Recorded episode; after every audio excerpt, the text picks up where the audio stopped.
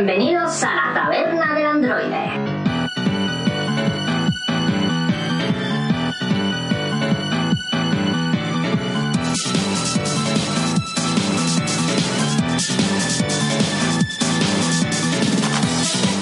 Buena gente, ya estamos aquí otra vez. Esta vez solo os hemos tenido esperando una semanita. Hemos podido encajar las fechas un poco mejor con todo esto de los festivos y demás. Y hoy tenemos especial loot boxes, tres horas y media seguidas solo hablando de loot boxes y de Electronic Arts. No, no troles, no troles. Bueno, venga, mentira, no, no que no. troles. Nada, programa regular y bueno, eh, seguimos sin la presencia de, de nuestro hater preferido, Pedro, que, que nos ha prometido que la próxima va a hacer un esfuerzo y, y estará de nuevo aquí. Desde aquí le mandamos un abrazo. Y bueno, tengo aquí a Mario.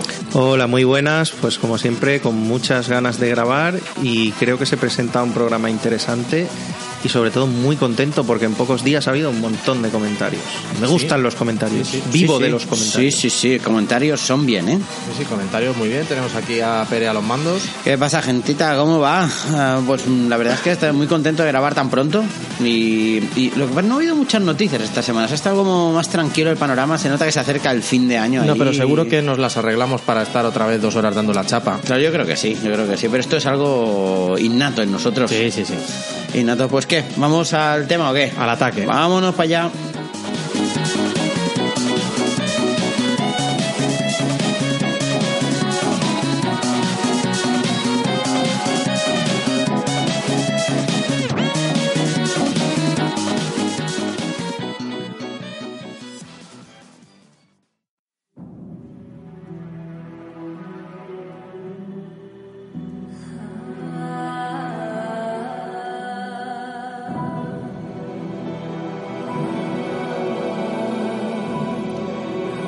Vamos a por las noticias. Entre que solo hemos estado siete días sin grabar y que esta época no es muy, no es muy propensa a mucha, mucho anuncio así, tenemos alguna fecha de lanzamiento y, al- y alguna otra y alguna cosita que, se ha colado por ahí que, de estos, de estos leaks que ya sabemos que, que- que no son leaks, que está más estudiado que nada. Pero, pero bueno, vamos a empezar, por ejemplo, eh, Mega Man 11 y la X Collection. Bueno, Mario, por favor, adelante. Pues para mí la noticia del mes, y no, del año no, tampoco quiero pasarme, pero para mí la noticia del mes porque nuestro pobre Blue Bomber llevaba un tiempo de capa caída y la verdad es que escuchando otro podcast, eh, venga, lo diré, First Person Gamers de, de Closto que estuvo aquí colaborando con Ahí está, nosotros. publicita, publicita. Eh, me enteré así un poco de rebote de que iban a hacer en Capcom un evento del 30 aniversario de Mega Man y lo primero que pensé fue van a hacer una tontería con merchandising y cuatro historias y no anunciarán nada de interés y, ya está. Nos van a trolear como nos trolearon con el 25 y visto el trato que le llevan dando al personaje pues será, será porquería. Pero al día siguiente dije, voy a intentar estar un poco atento de lo que, de lo que va saliendo, ¿no? Y cuando vi, para empezar, Mega Man X Collection, dije, me gusta, me gusta. Porque es mi, mi subsaga, digamos, dentro de Mega Man preferida y dije, me gusta. Pero cuando luego vi que había un vídeo de un tal Mega Man 11, dije, ¿cómo? ¿Qué, qué, qué es esto? ¿Esto que está pasando aquí? Así que muy, como fan de Mega Man, muy, muy, muy contento. ¿Y qué- tal ese aspecto gráfico de Mega Man 11? Porque no se va al, aspecto retronesero de los Mega Man 9 y 10, ¿eh? Sí, ¿qué dices? Aspecto gráfico de Mighty Number 9 cuando lo anunciaron al principio. ¿no? Eh, exacto. Porque es el que tiene. Exacto, Yo tal creo, cual. yo creo que precisamente este 11, de que, que anuncien este 11, tiene mucho que ver con el que Capcom ha dicho, ¿sabes qué? Lo vamos a sacar nosotros y vamos a hacerlo bien y así ya, por fin, ¿queríais un sucesor de los Mega? Vale, os lo vamos a dar, yo lo vamos a dar con nombre y apellidos. Sí, el juego, la verdad es que el tráiler dura un minuto y diez segundos o así, no, no se ve que invente nada ni que se invente la rueda, pero es verdad que bueno, el aspecto gráfico está actualizado hoy en día, vamos a decir, tampoco es una burrada, pero lo que se enseñó, por ejemplo, al principio cuando anunciaron Kickstarter de Mighty Number 9, y luego eh, Capcom ha corrido, digamos, a confirmar que hay mucha gente de- que tienen una trayectoria en la saga que están implicados en este Mega Man 11, por lo que yo con eso veo que ellos intentan decir, tranquilos, eh, se va a hacer algo que esté bien a nivel jugable. Y luego además eh, van a añadir alguna modificacioncilla sobre la jugabilidad. Por ejemplo, no sé si habéis visto que se podrán equipar en el stick derecho hasta cuatro, digamos, habilidades diferentes. Ah, o sea, cuatro armas copiadas de los enemigos diferentes para hacer acceso rápido y cambiar en medio de la fase en pleno combate y no tener que entrar al menú. Esto está, Mm. está guay. Está muy guay. La verdad es que a mí me recuerda gráficamente a un Mega Man, no, no recuerdo el nombre, si queréis lo busco, eh, que salió para PSP. Power Up. El Power Up, que ya tenía más o menos ese aspecto, pero era más super deformed, quiero recordar y tal, pero, pero tiene, tenía ese, ese puntillo guay. Es al que se parece, ¿eh? quiero decir. Sí, la gente lo ha notado porque es evidente. Y no solo, pero no solo eso, sino que además de la X Collection y además de Mega Man 11, se ha anunciado que las dos Mega Man Legacy Collection van a salir para Switch. Mm. Muy rapidillo, pues eh, la Legacy Collection 1 es del 1 al 6, que son los juegos originales de NES, y la Collection 2 es del 7 al 10, que ahí tienes uno de Super Nintendo, uno de PlayStation, si no me equivoco, y el 9 y el 10, que son esos con aspecto totalmente retro como de NES, que salieron en PS3, 360 y demás. Yo tengo, lo, lo tengo las dos en, en formato físico en One y molan, ¿eh? Son, son muy guays. Muy guays. A nivel de fechas, para no dejarnos nada y que la gente no, no nos diga nada, que estamos a tope, eh, Mega Man X Collection en verano, ¿vale? De 2018 es la idea, y el, el Mega Man 11 eh, late 2018, o sea, casi a final de año. O sea, enero de 2019. capaz. Vale. Hombre, la verdad es que es una buena noticia, sobre todo porque probablemente Capcom era la que más tenía que perder con el desastre que ha sido el Mighty Number 9. Sí, sí. Porque al final parece que no, pero hace daño a tu franquicia, aunque sea una copia, influencia, tal, pero eso les tiene que hacer daño. Por eso yo creo que han, han corrido para, para arreglar el entuerto y decir, no, no, no, no. El Mighty vamos a hacer como si no ha existido. Vamos a sacar el 11, que era lo que estabais esperando, y de regalito colecciones y tal para que para que podáis empezar de cero. Pues muy bien. Y pasamos a la siguiente noticia. Tenemos por aquí que, bueno, nos comentaba Pedro en el, en el chat de, WhatsApp que tenemos que, que Geoff Keighley ha, ha dicho que en, el, que en, el, en los Game Awards de este año se va a presentar la sexta parte de una franquicia de una franquicia de videojuegos no ha dicho cuál, ha dicho que habrá un tráiler CGI y entonces ya ha empezado la maquinaria del rumor y de y del del a ver quién lo adivina y bueno, por aquí teníamos, bueno, aquí hacían apuestas. Vamos Tenemos a apostar nosotros también, ¿no? Un poco. Vamos a decir cuál sería nuestro favorito. Tenemos eh, hablaban GTA 6, pero está bastante descartado Nah. por, por estar el, el Red Dead 2 ahí a puntito de a puntito de salir. Metal Gear Solid 6 también sería bastante descartable. Poco. Y, Sería y- gracioso además ver Pachinko Edition, a lo mejor es el El 6 se- en Pachinko. Sería gracioso ver ahí a Kojima en el sentado allí con el Norman Reedus y ver el, el anuncio de Metal Gear 6. o sea. un reaction video. Sí, sí, sí. Pero Bueno, me, me veo todas las cámaras enfocando al Kojima ahí. Cuidado porque ahora el mejor amigo de Kojima no es Norman Reedus, es Mads Mikkelsen. ¿eh? Mm. No sé si habéis visto los tweets que ha publicado últimamente. Ay, no, no, no. Y publicó uno, fue buenísimo. Dijo, antes mi mejor amigo era Konami. Ahora mi mejor amigo es Mads Mikkelsen. Pues mira, ¿sabes? Tweet de? Kojima, ¿eh? Como Mads Mikkelsen tiene casa en Mallorca, ¿Qué dios? sí, sí, sí, se lo encontró mi hermano en un mercadillo. ¿Qué dios? Tiene una foto con él. Y, y- y viene por aquí para pasar a algunos fines de semana. Vamos a ver si nos lo encontramos. Y que haga un... Y le hacemos Yo un- también escucho Taberna del Androide. No, En plan no, direct- o directamente preguntarle, oye, ¿qué pasa con el, ¿qué pasa con el Creo que mientras de escucha esto, Pedro está ya cogiendo el coche para acampar en la casa de Exacto. Mikkelsen a la espera. Que no, sé, no sé dónde está, ¿eh? pero sé que, sé, que, sé que se ha comprado casa por aquí y, Lo miramos en el registro fácil. Sí, sí, haremos por ahí de hackers. Bueno, y entonces al tema. Y los, los las tres franquicias que, que parecían sonar un poquito más son el, el Halo 6, pero Este, este va a ser que no, pero ojalá. no lo sé. No tiene pinta. No tiene pinta, Y luego pero los, ojalá. los dos con más fuerza, que son el- la sexta parte del Elder Scrolls y el Soul Calibur. Y parece ser que el Soul Calibur, Es el por que ahí más- ya alguien mm, se ha ido un poquito de la lengua y lo ha medio colado. Sí, está. Yo, por lo menos, si tuviera que apostarme algo, apostaría que Soul Calibur 6, porque tiene bastante pinta.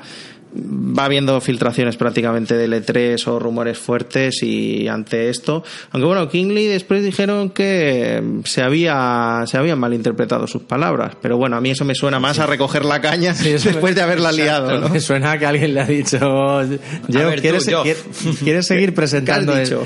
Tú quieres seguir presentando esto, ¿no? Pues a callar. Una, una pregunta, ¿creéis que Soul Calibur está con la forma suficiente, suficientemente en forma como se haga, como para generar interés real ahora mismo? No sé, el Killer Instinct al final salió bastante bien. Y, y aunque es un género que yo no particularmente no, no sigo, es eso. O sea, y, y mientras tanto, el Street Fighter no ha, no ha salido especialmente bien. O sea que pueden darse sorpresas, es eso. lo, o sea, lo digo porque Soul Calibur, hablando claro, la saga aún vive de rentas del Soul Hombre, Calibur de por Dreamcast, supuesto. ¿eh? O sea, esto lo tenemos clarísimo, cristalino. Es, ver- y- es verdad, en el 2 se sacaron el tema de Link, de Kratos y, y de quién está, y de Heihachi creo que estaba, o no, no, no recuerdo quién estaba. bueno, y los Spawn, ¿no? personajes, Spawn, y los personajes de Star Wars que- Exacto, que, y en el, aparecieron. en el siguiente fue el de los personajes de Star Wars, pero y en el último creo que estaba Ezio o algo así, pero pero digo, mm, Soul Calibur hoy en día, mm, o sea, si a Tekken le cuesta vender, no me imagino lo que le debe costar vender a Soul Calibur hoy. Hombre, ahora mismo tiene un poco el terreno abonado, porque lo que sería la lucha ya no 3D, sino con aspecto 3D, ¿eh? ya me entendéis, Sí, sí. saltándonos, yo que sé, Blood Blues, Dragon Ball Fighters y tal. El Tekken 7 mm, no está funcionando muy bien. Y luego, el, mm, el Killer Instinct está mejor, pero le ha pasado un poco el tema de las seasons. Hay gente que no le acaba de. Yo solo voy a decir una cosa, el Instinct, que es el mejor puto juego de lucha de esta generación, ¿eh? Pero de aquí a Lima. ¿eh? No, gráficamente es espectacular. Perdón, que te he interrumpido ahí. No, no, eso, que hay muchos. El Street Fighter V también, que pff, tiene una pesada carga encima con todo el modelo de negocio que ha intentado hacer y tal. Bueno, teóricamente es gratuito, pero cuando pides según qué tiempo de juego para conseguir según qué cosas, parece que deja de ser gratuito, ¿no? Entonces, este, el, cualquier juego de lucha tipo 3D o con visibilidad 3D que salga, se tiene que pegar con Injustice 2 y con Mortal Kombat. Con los demás, a mínimo que sea un poco bueno, ni se pega. Porque Marvel contra Capcom Infinite también Pero, pero la saga de. O sea, el género de lucha. Eh, está jodido ahora mismo, ¿eh? Sí. O sea, la- es decir, de hecho, la gran esperanza del género es Fighters. Claro. ¿Vale? Eh, porque, Fighters. Bueno, Fighters. Porque el resto. mm, mm, o sea, ahora mismo. no, no ha funcionado bien. Sale un juego de lucha hoy en día y la gente dice, va, pues otro, ¿sabes? A mediocre como todos los que salen, ¿sabes? Hmm. De, de hecho, la gente yo creo que tiene el Fighter Z ahí metido entre ceja y ceja y poco va a mirar a Soul Calibur, ¿eh? Bueno, habrá que ver. Hay otros dos juegos también que no están en los listados porque no se llamarían no sé qué 6, pero sí que serían sextas entregas. Hay uno que en el rumor con Soul Calibur 6 siempre aparece también Devil May Cry 5. ¿Vale? Siempre, o sea, las filtraciones van, van juntos. Sí, sí. O sea, vienen del mismo sitio. Y no dejaría de ser una sexta entrega, porque si cuentas los cuatro y luego el DMC que hicieron Los de Ninja Theory. los de Ninja Theory, pues sería la sexta. Mm, También puede colar, ¿eh? quiero decir, mm, si Soul Calibur se cumple, ese estará muy cercano a cumplirse porque se filtran juntos.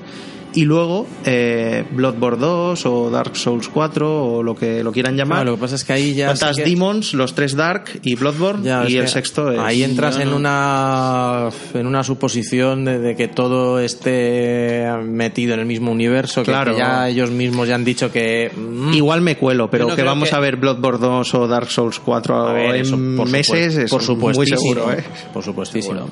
Eh, y, y aquí estamos, pregunta. mm, En el mundo de fantasía de la piruleta de los unicornios arcoiris, si pudieses elegir entre esta lista, ¿cuál os molaría ver a vosotros? ¿Cuál? Hombre, de todos estos, yo jugaría al, al Elder Scrolls y al, y al Halo. Eh, juegos de lucha no me van. Eh, Grand Theft Auto tampoco es una saga que nunca me haya terminado de enganchar, no sé muy bien por qué. Y bueno, el Metal Gear es que me parece ya tan tan descartable que es que no ni me lo ni me lo planteo. Yo el que más me gustaría es el de Scroll 6. O sea, y el de Scroll 6 es otro que saldrá algún día, quiero decir, no, Hmm. pero es el que más me gustaría. sí. A mí me molaría ver Halo 6, pero os digo ya que Halo 6 va a ser el cierre de la conferencia del E3 de Microsoft del año que viene. Hombre, Cuidado. Qué Podría, vaticinio. podría Tan, ser. ta, tan, tan. Podría ser. Lo veo. Y si no, Half-Life 3, 4, 5 y 6 han anunciados todos, co- todos de. como la trilogía. Hombre, si cuentas los episodios y tal, igual puedes conseguir que sea una sexta entrega. Yo creo que sí, ¿eh? Si, si ponemos el, el, el Half-Life 1, el 2, episodio 1, episodio 2, ya tenemos. Le sumas los dos portals Y ya está. y ya está. Y es verdad, Half-Life 3. Pues está claro, César. Half-Life 3.6 es lo que se viene este Lo mes. veo, ¿eh? lo veo. Bueno, la madrugada del 7 salimos de dudas, ¿no? Así que ya veremos. O sea, cuando la gente escuche este programa, lo, lo- lo voy a sacar hoy para que. Sí. para que tenga vigencia, ¿sabes? Apro- claro, aprovecho que lo dices, ¿no? La madrugada del 7, que es esta noche que grabamos de miércoles, ¿no? La del jueves Exacto, al viernes, es la Games Awards. Y el 9-10, que es sábado y domingo, si no vi mal, es la PS Experience. Ahí está. La conferencia aún creo que no se sabe la No, no, fecha y hora exacta, pero es un evento de dos días. ¿no? Así que. ¿Qué más tenemos por ahí, Pues hablábamos de- del Fighter y se han anunciado personajes nuevos. Sí, bueno, se anunciaron hace tiempo. Lo que pasa es que han ido viniendo con cuentagotas Saliendo los, poquito a poquito. los Hemos visto vídeos, ese tráiler sí. del, del Ha- Gohan adulto. Ahí está. Ha salido el tráiler de Gohan Mystic o Gohan Ultimate, como lo suelen llamar los fans. Y bueno, pues una gozada, ¿no? Pero él ese, estaba... ese es mi main, os lo digo es ya. tu main. Es el main tuyo, el de Salva Fernández de Main Station, el de M2 de la taberna y el de cualquiera con ojos en la cara. Es que Go- Gohan, hay que reivindicar a Gohan, tío. Son- Siempre. Son, Gohan mola. Siempre, siempre. Ya, se- ya, ya se petó a célula y, y, y de, y de mayor mola más. Mola, mola. Y bueno, los otros dos son Kid Buu, que es también uno de los fan favorites, yo creo, porque es uno que siempre la gente usa en los juegos. Y el otro es eh, Gotenks, o Gotranks, como lo conocemos aquí en, en catalán. Que bueno, eh, se han ido enseñando vídeos de los tres, típico vídeo de 40-50 segundos viendo su jugabilidad, ataques y demás. Y bueno, pues lucen espectaculares como cualquier otro personaje de, de este juego. Han hecho lo de siempre, que es coger el cómic, y, o sea, el manga, y compararlo, y otra vez es uno a uno. O sea, Claro. es impresionante lo que No, está no, es haciendo esta gente. o sea, ¿eh? Visualmente, ya es porque a mí no, no me interesa el género, pero si tuviese que coger un juego de lucha ahora mismo, esto es lo que más. Fighters. Por, por, por simplemente el aspecto que tiene y, y lo que, y lo que supone poder jugar con esos personajes como los veías en la, en la tele en su momento, me parece, me parece increíble. Voy a decir en primicia que hace un par de días ya lo reservé. ¿Ah, sí? O sea, ya he reservado el juego. No soy de reservar juegos, pero dije a ver si cae un par de días antes de la cuenta. Yo, este, el pase de temporada ha hecho que me espero unas rebajas. Bueno, pues, ¿qué más? Bueno, tenemos por aquí un par de fechas de anuncio. El Secret of Mana, que se anuncia físico para PS Vita el 15 de febrero. Y para PS4, los dos, ¿eh? Muy bien, muy bien, muy bien. Yo creo que, joder. Además, yo, yo soy muy fan. de- Regalo de San Valentín total. Uh, casi, lo veo, casi. lo veo. Elena, Llega un, dale día, ahí. llega un día tarde, llega, llega un día tarde, pero bueno. Eh, lo- yo soy muy fan, eh, Mario lo sabe, de la saga Seiken Densetsu y para mí esto es una notición. Toda la alegría que se ha llevado eh, Mario con Mega Man, que yo también me la he llevado, pero esa intensidad me la llevo yo con, con este secreto humano. Mm. Creo que sale a precio reducido, ¿eh? porque ha habido algunas críticas de si salía a 60 euros y tal. 39.90 creo. En las dos, ¿eh? En las dos. Mm. Eso está bien. Y un mes más tarde se ha filtrado la fecha del, del God of War. Del, de Last of War o God of Us, El God of Logan. God of Logan, God of Logan War. Básicamente el Kratos de Hacendado. Sí, bueno, el nuevo God of War, sí, comentábamos antes de empezar a grabar que de repente apareció una filtración de las que no son filtraciones, que viene a ser básicamente en la Store chilena, ¿vale? En la Store de Sudamérica aparece una ficha de God of War, todo correcto, todo genial, le aparece una fecha, 22 de marzo. Y la gente, el que se dio cuenta, lo tuitea y se empieza a retuitear a saco. Y empieza a salir en todas las páginas y en todas las revistas online de, de videojuegos. Y bueno, está bastante claro, ¿eh? quiero decir, se filtró de hecho en el E3 del año pasado, cuando se enseñó más del juego, se filtró una fecha que era mm, 1 de marzo. ¿Vale? O sea que yo creo que 22 de marzo. Cuadra. Cuadra bastante. Cuadra bien. ¿Y qué más por aquí? Tenemos una expansión para un juego que a Pere le interesa bastante. Uepa. Es que yo soy muy fan de este juego, que es el Darkest Dungeon. Exactamente. Y tiene ese punto Lovecraftiano que a mí tanto me mola. Y, y, y se se anuncia la última expansión, que se llama The Color of Madness, que ahora ya se han venido arriba y, cuando estás hablando de, del terror tipo Lovecraft, estás hablando de este terror astral y ahora lo han llevado al extremo porque um, entra un fragmento alienígena venido de la oscuridad del universo, o sea, no de las estrellas, de la oscuridad del universo y, y, te, y por lo visto va a cambiar un montón de cosas. Ya cambió con The Crimson Court, ya cambió con The Shieldbreaker. Y, y este es un juego que en serio que yo recomiendo que juguéis. Además saldrá en Switch, con lo cual mm, muy recomendable a los que no le hayáis hecho un vistazo, ¿eh? Es un juego que es que, que a mí me, me intriga bastante. Lo que pasa es que he oído por ahí que, que es un poquito frustrante en ocasiones por, por el tema de, de, bueno, de, la, de la mecánica que lo hace interesante, que es el tema de la locura. Eso de, eso de tener que tener que sacrificar de vez en cuando algún personaje que le tienes cogido cariño y que le has subido de, nivel porque dices "Mm, es que tengo que tirar para adelante no puedo volver para atrás y, se- y ahora este tío ya lo tengo ya está to- totalmente tarao No, no, y, es, y, a veces es que es una locura de juego. Básicamente, para que sepáis un poco de qué va, es una especie de juego de gestión en el que tú gestionas tus héroes y los mandas a, a, a Darkest Dungeon, o sea, los mandas así bajo tierra de exploración, tipo juego de fantasía, solo que ahí todo te putea. O sea, estás oscuras, sube el estrés, te puedes volver loco. Te hacen daño, sube el estrés, te puedes volver loco. Con lo cual tienes que gestionar el pueblo, gestionar los héroes y acaba, es eso, es una especie de mezcla entre juego de rol y juego de gestión. Con una ambientación muy oscura, con muchas influencias de Lovecraft. Es que lo tiene todo, tío. Un juegazo. pues muy bien muy bien ¿Qué más tenemos por aquí? Eh, Nintendo, Nintendo que se lanza al mercado chino de, de Nvidia Shield. Tremendo esto, ¿eh? Ah, Esto... noticia Además, le he hecho una, una pregunta al profesor Falken y ha hecho un poco de investigación. Cuéntanos Sí, qué has encontrado por ahí. Buscábamos a ver eh, similitudes de, de arquitectura entre, entre la Shield y la, y la Switch y es verdad que, que hay que tener en cuenta una cosa y es que eh, la Switch lleva un procesador eh, parecido lleva un Tegra que es parecido a lo que lleva la, la Shield lo que pasa es que también es verdad que no será el Tegra de base, tendrá seguramente modificaciones de las que suelen pedir estos este tipo de fabricantes, igual que todo lo que lleva Sony o, o Microsoft dentro de sus máquinas que pueda parecerse a algo de serie, siempre está retocado, pero es verdad que Claro, no dista de, no parece distar demasiado, o sea que serían ports más o menos, más o menos sencillos, así dicho así desde, desde la ignorancia total, o sea no, no tenemos tampoco confirmación, pero bueno, la verdad es que es un paso interesante para, para Nintendo que, que después de abrirse al tema de los móviles con el, con el Mario Jump, ahora parece que parece que sigue con eso de, de- del bueno venga vamos a sacar nuestras nuestras propiedades intelectuales fuera de, de, nuestro ecosistema de hardware que es lo que siempre hemos hecho Bueno, aquí hay un tema, ¿no? De que son unos juegos que más o menos pueden tener 10 años o así. Quiero decir que parece posible que, que estén en la Shield. Hay un tema también, según dicen, de una especie de pacto empresarial entre Nintendo y Nvidia por el tema de los componentes de Switch para hacer esta maniobra con, con la Shield. O sea que parece que no es casual, nada es casual en las empresas, pero Ya, ya, que esto ya. viene de un pacto.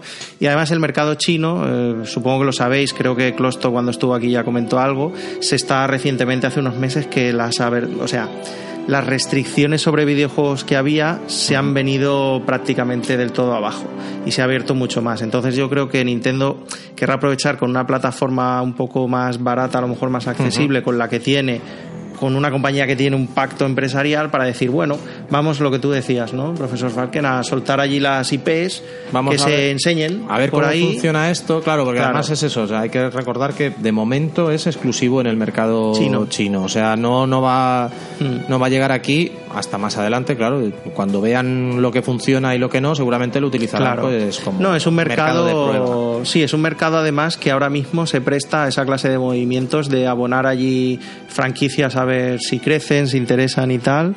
Y que bueno, como ha habido mucha cerrazón en China con todo este tema, esos juegos a ellos les vienen entre comillas les vienen muy frescos, ¿vale? Lo que pasa es que bueno, la gente mientras, y vosotros lo sabéis, está pidiendo ahí las consolas virtuales, estas de GameCubes, Es que para no- Switches Es y... que no veis ahí un movimiento prácticamente de prueba. A ver qué tal, a ver cómo convertimos un juego. Porque si tiene la arquitectura, pues le he preguntado lo de la arquitectura al profesor Falken.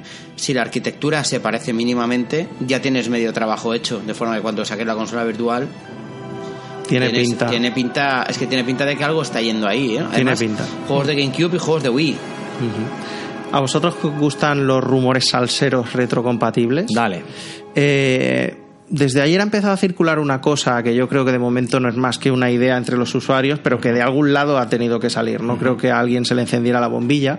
Que es que este pago internet que tiene Nintendo, que va a valer 25 euros al año, y te Algo van a dar un par de juegos de NES cada Algo así. mes o de Mm. Super Nintendo. De eso hablaban. Se está hablando de la posibilidad de que Nintendo se copie un poco el Game Pass, ¿vale? Y que diga, bueno, hay una suscripción básica de 25 euros con tus dos juegos de la NES y de la Super Sí. Nintendo y tu online, y hay otra de 50-60 euros donde tendrías acceso libre a toda la consola virtual. Incluyéndose lo de GameCube si, si lo llegan a hacer. Esto sería. De algún lado debe haber salido esto. Quiero decir, no creo que sea una certeza, Ya. ¿eh? pero de algún lado. Esto es lo típico que sueltan en un en un en un foro de estos tipo tipo Reddit, Sí, o Resetera o ahora. Resetera y tal, y que parecemos un globo sonda a ver que, cómo reacciona la comunidad Sí. ante esto, ¿no? Si esto, si esto tiene tracción, al final mm, es de, esta- es de estas cosas que es muy fácil de implementar por, por Nintendo. Mm. Esto ha es- gustado. Porque simplemente es, es abrir una nueva un nuevo modelo de suscripción que eso una vez que ya, ya tienes uno planteado es hacer dos niveles el, el normal y el premium y, y para adelante hombre. Es interesante es interesante. Yo de, de, de momento de todas maneras los, los Game Pass no me los no me los planteo porque como tengo rachas de muchas rachas de no jugar a nada mm, no me viene bien el tema de decir pues el mes que viene te cambiamos los juegos ya puedes ya puedes aprovechar. Es verdad que no son todos y tal pero pero bueno yo prefiero algo un poquito más un poquito más estable.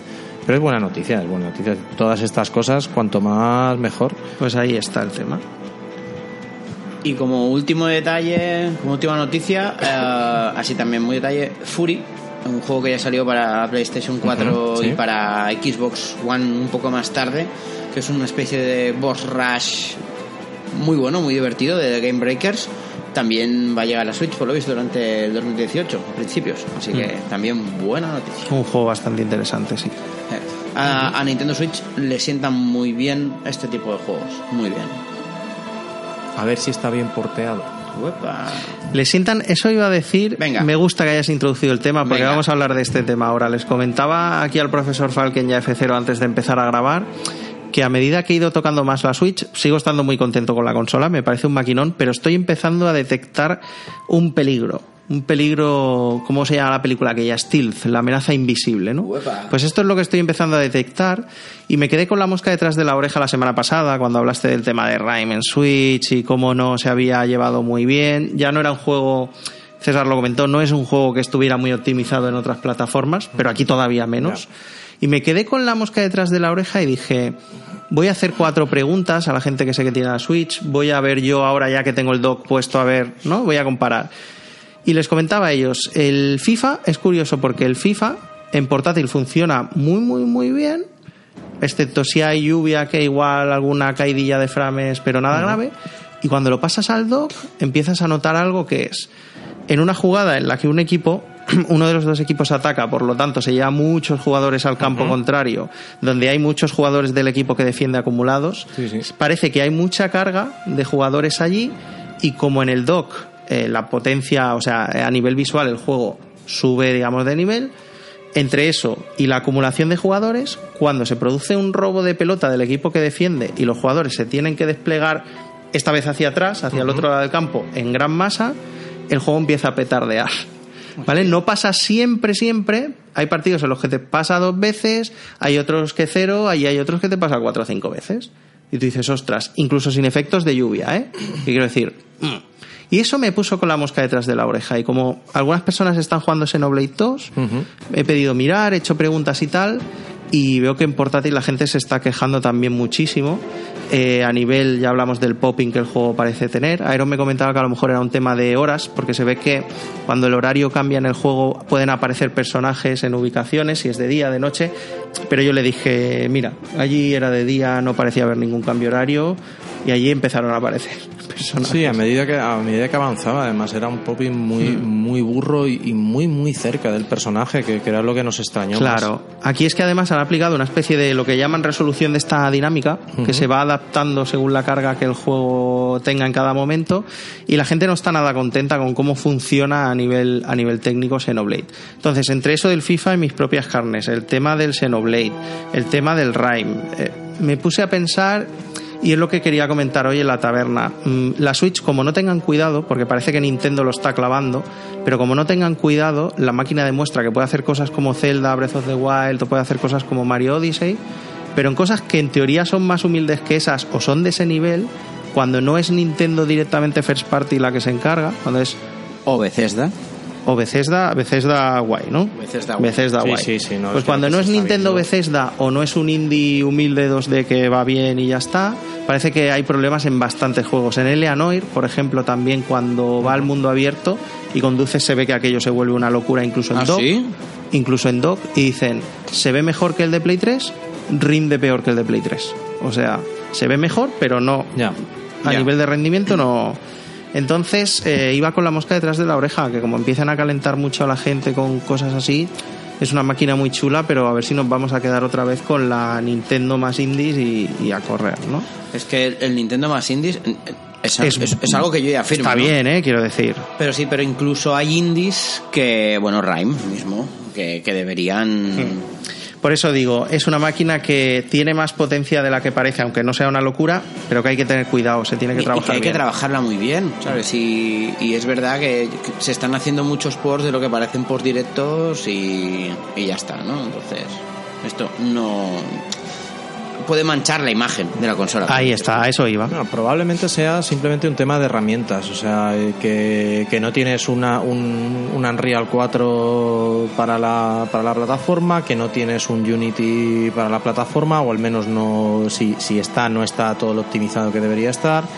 Entonces, claro, o sea, si la herramienta no te acompaña, el único que le puede de- dedicar muchas horas y mucho dinero es Nintendo y por eso los de Nintendo salen más pulidos. Y Claro. Bethesda porque también le han puesto bastante, se ve que le han puesto mucho cariño y, y han querido rehacer Doom desde el principio, por ejemplo, para, para intentar parecerse lo más posible a, a eso que, que parecía, parecía imposible hacer algo mínimamente similar al Doom de, de consola y lo han conseguido y la Claro. verdad es que no Eh, sé. Es que eso es otra, porque aquí hay otro tema de fondo que yo os comentaba por el grupo de WhatsApp. ¿Cómo puede ser que Mario Odyssey ahora mismo me ocupe 5,9 gigas en la consola, Zelda ocupa 8 gigas y, y aparezca esta semana WWE 2K18 en una tarjeta de Switch de 32 gigas, o sea, el cartucho es de 32 gigas, que es el tope, y además se baje, no sé si son 24 gigas más. Es una barbaridad. Una mala optimización. Pues ahí está, ahí está. Nintendo en esto lo está haciendo muy bien o, o lo que ha hecho Bethesda con por ejemplo Doom. O sea Doom es impecable en Switch dentro de las limitaciones de la Switch obviamente aquí creo, creo que aquí nadie iba, se imaginaba ver un- el juego de Xbox One o No, de Play 4 a ¿no? mí me a mí me enseñas el vídeo de lo que ha salido de Doom ahora hace tres meses y te hubiese dicho que eso era imposible. Claro. Es O- que yo ahí voy. Skyrim, ¿eh? Ahí voy. ¿eh? Doom y Skyrim caben en una tarjeta sin descargas y Eleanor, NBA y WWE no caben. Quiero decir, algo no cuadra ahí. exacto Bueno, para mí el, el tema del espacio, pues hombre, es, es, es doloroso porque te obliga a comprarte una tarjeta que, que no debería ser necesaria para según qué juegos, pero sobre todo el tema de, de que el rendimiento no esté a la altura o de que la calidad gráfica, como se ha visto en el Rime, esté muy, muy rebajada.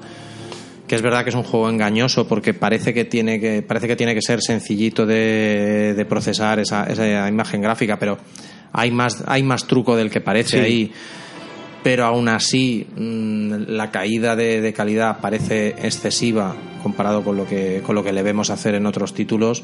Y yo creo que buena parte de culpa seguramente lo tiene la, propia, las propias herramientas que están disponibles para la consola que pues a lo mejor como le ha pasado a Electronic que que nadie se esperaba el, el pelotazo tremendo y a lo mejor a más de uno le ha pillado a contrapié con el decir bueno ya sacaremos el ya sacaremos el Unreal para Switch dentro de dentro de un par de meses y ahora resulta que, le- que deben tener a alguien detrás diciéndole tío esto hay que sacarlo el mes que viene como no sé cómo lo veis No, hombre, ahí está. Supongo que ahí hay temas de fondo, pero quiero decir eso, que como hemos dicho Pere y yo antes, hay que trabajarla bien esta máquina porque hay diferencias entre cómo están obrando unos y cómo están obrando otros. pues sí Pues sí, y yo creo que también lo podemos meter aquí, lo del Final 15. Sí. ¿no? Yo creo que también, Ah, porque sí. lo enganchamos con la noticia que sucedió la semana pasada, cuando se ya lo comentamos, que se anunciaron una serie de, mm, de expansiones más, ¿no? Y, y claro, y, mm, de eso que te quedas pensando, te quedas pensando, te quedas pensando, y de repente dije, voy a hacer una lista de lo que hay hoy en día de Final 15, ¿vale? Más que nada porque yo soy de los que a mí me encantó el juego, lo voy a defender a ultranza, me parece un juego cojonudo, me parece muy buen juego, teniendo en cuenta que yo le metí 80 horas cuando salió. ¿no? Pero es que ahora mismo, a fecha de hoy, ¿no? día 6 de diciembre ¿no? de 2017, tenemos la demo del episodio de Uskae, que hay que mencionarla porque tiene contenido que no está en el juego. La demo de Platinum, que lo mismo. Eh, el tráiler Omen, que también tiene contenido que no está en el juego. El anime de Brotherhood, que también ¿no? complementa el juego, igual que la película de Kingsglaive. Después tenemos el juego retro King's Tale, que también complementa el juego. Después tienes el episodio Gladiolus, el episodio Pronto y el episodio Ignis, que aumenta ¿no? la experiencia de juego interna. Después tienes el Comrades, que es el digamos el multijugador, ¿no? Que, que además va muy ligado a la Kingslave y etcétera. Después tienes el Assassin's Festival, que es una especie de mini expansión que salió con motivo de Assassin's Creed.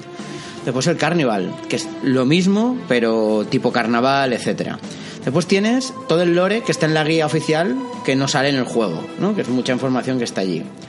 Además de esto, están las mejoras gráficas que han aparecido en PlayStation 4 Pro y en Xbox One X. Que se- la del 4 Pro no lo he visto, pero en X se ve tremendo.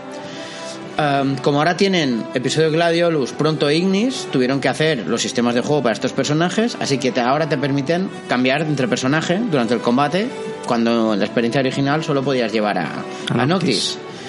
Además está, ah, han añadido escenas nuevas y mejoras en capítulos, ¿no? Sobre todo el funesto capítulo 13 que era ahí un poco más así. Además de armas nuevas, nuevos trajes, etcétera. Y además está la Pocket Edition para móviles y también está presentada el juego de PlayStation VR de pesca, ¿no? Que- en- o sea, básicamente todo esto es a día de hoy Final Fantasy XV. Entonces yo tengo la sensación Y de- tre- bueno, tres capítulos más en Ah, previsión. ¿eh? exacto. Y esto es lo que no está sacado aún, pero que está en previsión, tres capítulos más, como es el episodio Ardin, que empezamos con el primero, nosotros que no sabemos cuál va a ser, ¿no? Entonces, yo tengo la sensación de que si volviese a jugar el Final Fantasy XV hoy, pues es como me lo puedo volver a jugar entero otra vez, porque será jugar a un juego diferente. La historia será la misma y demás, pero voy a jugar a otra cosa, porque han cambiado tanto. O sea, hay tantas cosas que no se tuvieron, que no estaban en su momento. Es algo parecido que lo que ha pasado con No Man's Sky, que la gente que ha seguido jugando dice que ahora No Man's Sky es un juego mucho mejor que cuando salió, ¿no? Entonces la pregunta es, claro, Ahora, yo, yo pienso que hay aquí como cuatro tipos de jugadores, ¿no? Los que le metimos un montón de horas cuando salió el juego, ¿no? Que vimos Brotherhood, Kingslave y alguna cosilla más. Los que... Y, y nos paramos ahí, quiero decir. Después, los que jugaron su momento y han ido, ¿no? Que sale un episodio, pues me juego eso. Que sale no sé qué, y juego eso y tal. Pero claro, ya te vas perdiendo todas, eh, eh, durante el juego, todas esas mejoras en el combate, en las escenas, ¿no? Porque ya las has vivido, con lo cual nada. Después el que jugó al principio y dice, que es mi caso, y dice, pues yo ya no toco nada hasta que a finales de 2018 o en el 19, Dios sabe cuándo, salga una edición definitiva con todo. Y el que aún no ha jugado nada y se está pensando si entro ahora a ver qué sale la edición de PC con lo que hay o ya me espero al final también. Con lo cual, yo no sé vosotros, pero esto es un follón. O sea, ¿cuándo es el momento bueno para jugar a Final Fantasy XV?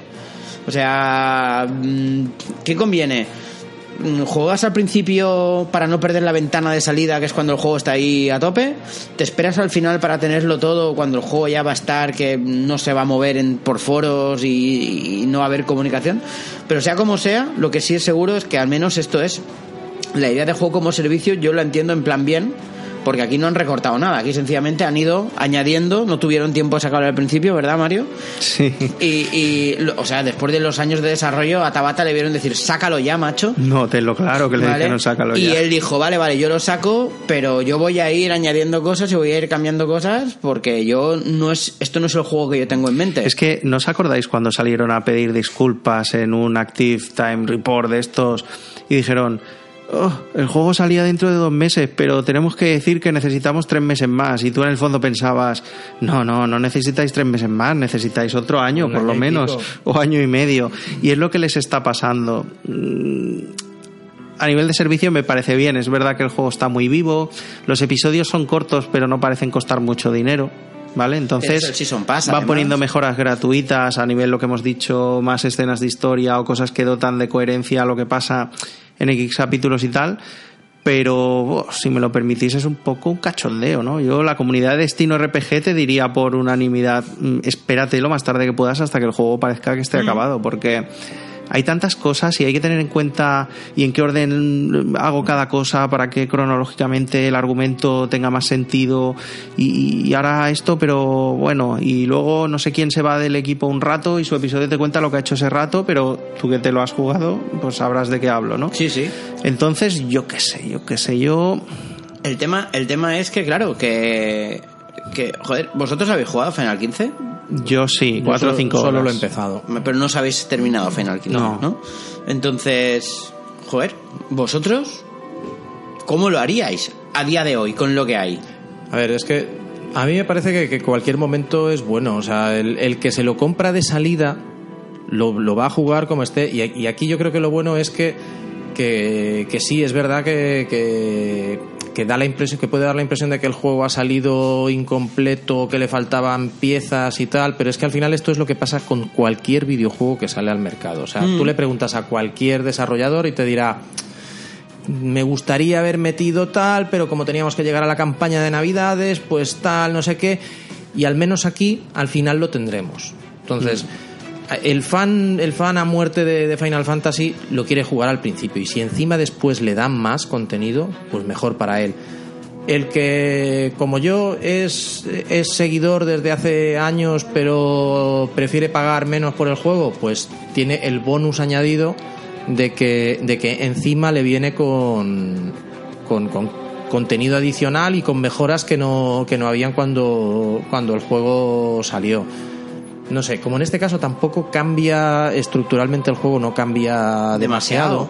No es como el No Man's Sky que, O sea, que cambia, a nivel, cambia a nivel jugable, Sí, pero cambia bueno, opciones, pero sí que es verdad que, que el esqueleto continúa siendo el es que mismo. la diferencia de No Man's Sky, por ejemplo, entre el juego de salida y el juego de después, o bueno, pues ya el caso, si seguimos con Final Fantasy, la diferencia entre Final Fantasy XIV en el momento de salida y como está ahora, eso sí que es que ya es, es que eso sí que es un juego completamente diferente. O lo que están haciendo con el Elite Dangerous, por ejemplo, Entonces, ¿no? O con eh, el Star Citizen. Ahí es, ahí es difícil ya, ya decir cuál es el mejor cuál es el mejor momento, porque en juegos que cambian radicalmente desde el momento de la salida, habrá quien te diga que, que es una pena que se pierda la versión original de un juego y que nunca nadie más la pueda jugar por muchas carencias y muchas deficiencias que tuviese.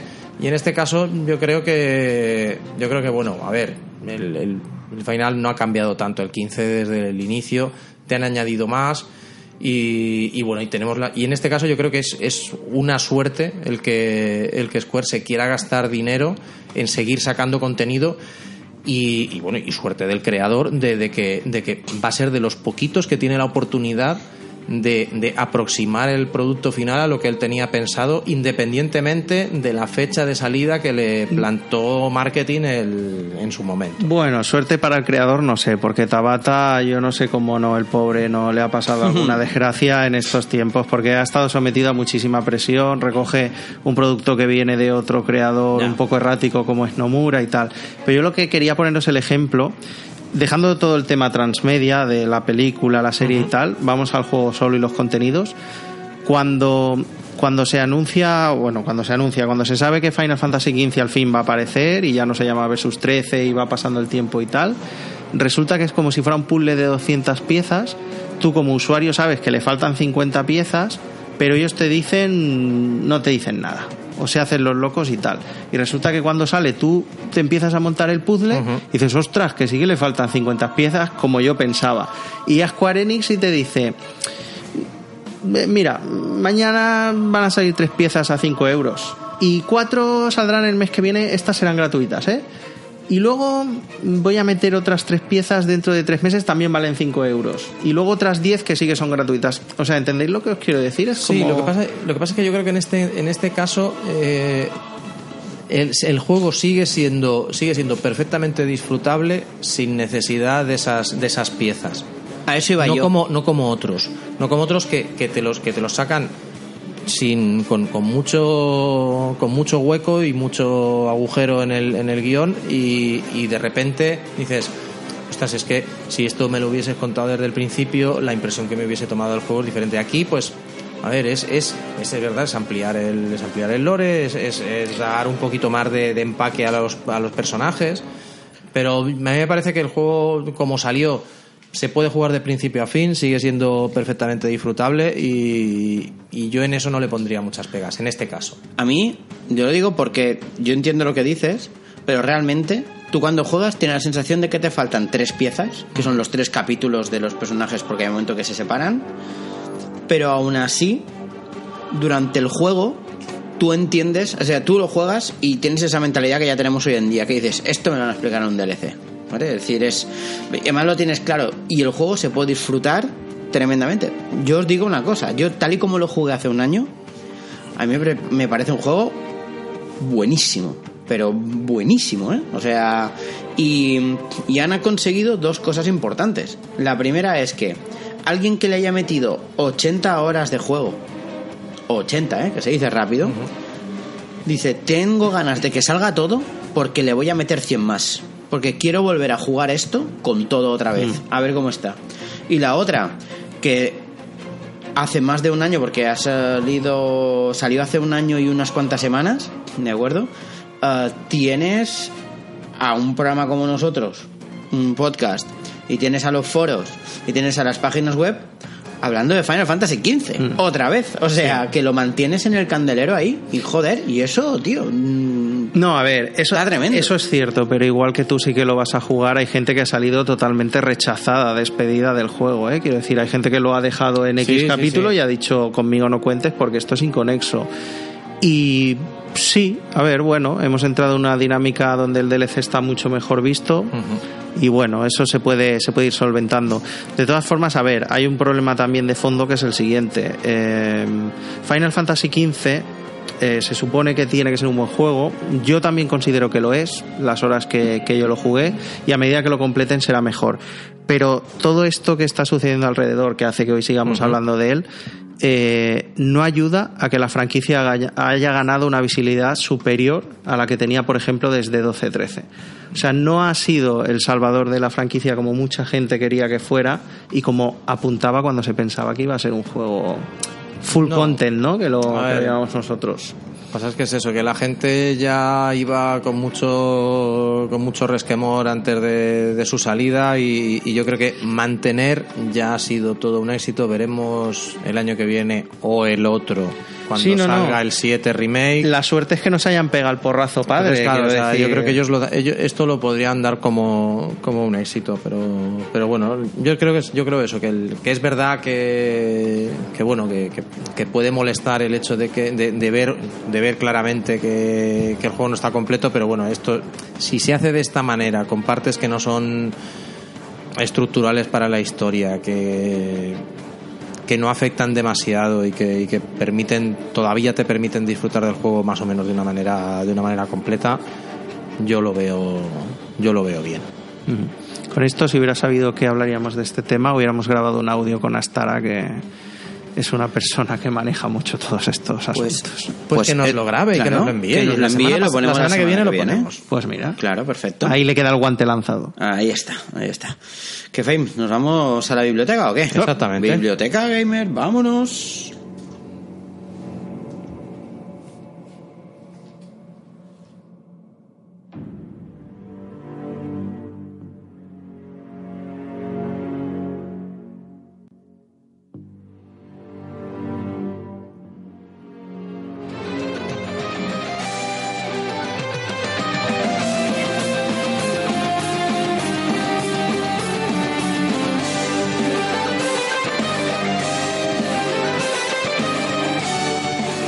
Bueno, gente, pues una vez más tenemos una edición de la Biblioteca Gamer y hoy sí que ya me, me la he jugado ya el todo por el todo, porque me he traído, yo creo, el libro barra cosa más rara que, que me voy a traer, no creo ya en los en las anteriores ediciones de la taberna, sino en el futuro también. Cuidado que tiene fans este libro, ¿eh? Tiene- Tiene, y- fans acérrimos. Y yo soy uno de ellos, ¿por qué te crees que lo tengo? Exacto, Pero soy consciente de que es un libro muy complicado, ¿vale? El libro del que estamos hablando es eh, Vuelven los chicos de héroes de papel a la sección, por un libro que salió a principios de año, por marzo, abril, si no recuerdo mal, que se, se titula Game Sahare de Catacroker Years. O sea, ya como podéis ver, el, el título... te está diciendo algo El título tiene esencia, Una ¿no? declaración de intenciones. El título viene a ser, si no sabes de qué va este título, el libro no es para ya, ya, vas- ya, ya estás empezando mal sal huyendo, ¿sabes? Entonces, bueno, vamos a contar la historia porque yo creo que merece la pena. En el 2006 abre una página de videojuegos que se llama Game Sahare. Yo siempre lo he dicho así, no sé si se pronuncia de otra manera. Sí, pero supongo que viene de la Haremore de chiquito de toda la Sí. vida. Por cierto, paz descanse. paz descanse. Pues abre esta página Game Sahare y ellos piensan, bueno, como hay un montón de páginas de videojuegos, ¿qué tal? Nosotros vamos a hacer lo que nos dé la gana, vamos a hacer el cachondeo que nos dé la gana, nos lo vamos a montar como nos dé la gana, analizaremos también como nos dé la gana y sale una, una web ultra particular, o sea, muy cargadísima de humor, pero que tienes que estar en consonancia con lo que hacen para que te vaya bien la cosa, porque si no, en cuanto les hay un análisis, sales volado de, de esta, de esta web. Y cabreado. Y además cabreado, porque es verdad que tuvieron varias veces donde tuvieron bulla, básicamente porque la gente los leía, no entendía de qué palo iban y las cachondeos allí que se montaban, igual. El caso es que de 2006 hasta 2015, si no recuerdo mal, lo pone por aquí, no, hasta enero de 2016, he dicho 2006 pero es 2005, ¿eh? cuando empezó, hasta enero de 2016 la página sigue en marcha con su contenido y tal, pero llega un momento en que, bueno, por una serie de temas muy variados que afectan a muchísimas páginas, según temas económicos, supongo que también cansancio del grupo de gente que la lleva y tal. La página, bueno, pues desaparece, eh, ya se deja de actualizar y bueno, mucha gente considera que es una lástima porque había verdaderos asiduos a esta página. Es una página que generaba bastante tráfico y que tenía un volumen de comentarios también bastante grande en casi cada cosa que, que hacía. Entonces, la página se cierra y a finales del 2016 se ven unos tweets de héroes de papel y de los chicos que llevaban Game Sahara que son conocidos como los señores de colores, es decir, a, a símil con eh, Reservoir Dogs, El con la película Rosa, de Tarantino. el señor Eh, Verde. Sí, Mr. Pink, Mr. Red, el no sé qué, Mr. Iridiscente, o sea, toda la gama allí, había un montón de colaboradores. Pues empiezan a tuitear algunos de ellos que va a salir un libro de Game Sahara. Y al principio, si los conoces, tú piensas, eso, eso es un cachondeo. Sí, sí. O sea, ahora va a salir un libro de Game Sahara con héroes de papel y, y venga. Pero efectivamente, un mes o así después se confirma que va a salir un libro. Héroes de papel lo pone en su página web y tal, y dices, ostras. Y es el libro del que estamos hablando. Lo que ellos han hecho, que es? Eh, no, no se han inventado nada, por así decir. Han cogido muchos de los artículos, análisis, entrevistas, trozos de podcast que han transcrito a, a letras, ¿no? y lo han unido en un libro. Lo han unido en un libro que tiene. Es un volumen más o menos es un gordito, tocho, ¿eh? 350 páginas, que se dice pronto. Y lo han metido aquí, le han puesto una introducción chula, bastante emotiva, para mi gusto guay. Le han puesto un prólogo de Nacho Vigalondo, el director de cine que se ve que era una especie de fan encubierto de Games Sahara. Joder. Y han sacado esta maravilla, maquetada en una especie de rosa muy a juego de, de- de lo que venía siendo el tono de la página y tal. Y la verdad es que hay que decir que es muy disfrutable, se lee súper rápido, muy ameno, mm, tiene bloques de texto que tampoco cansan. Han cogido, y sobre todo cuando han cogido artículos, han cogido unos cuantos de cada colaborador, para no dejarse a nadie fuera y que vayas viendo las diferencias de tono y de manera de expresarse que cada uno tenía. Porque allí cada uno había una línea, pero cada uno a su bola. Entonces, bueno, han puesto algunas cosillas también de algún comiquete, fotos de cuando iban a, de cuando iban a eventos.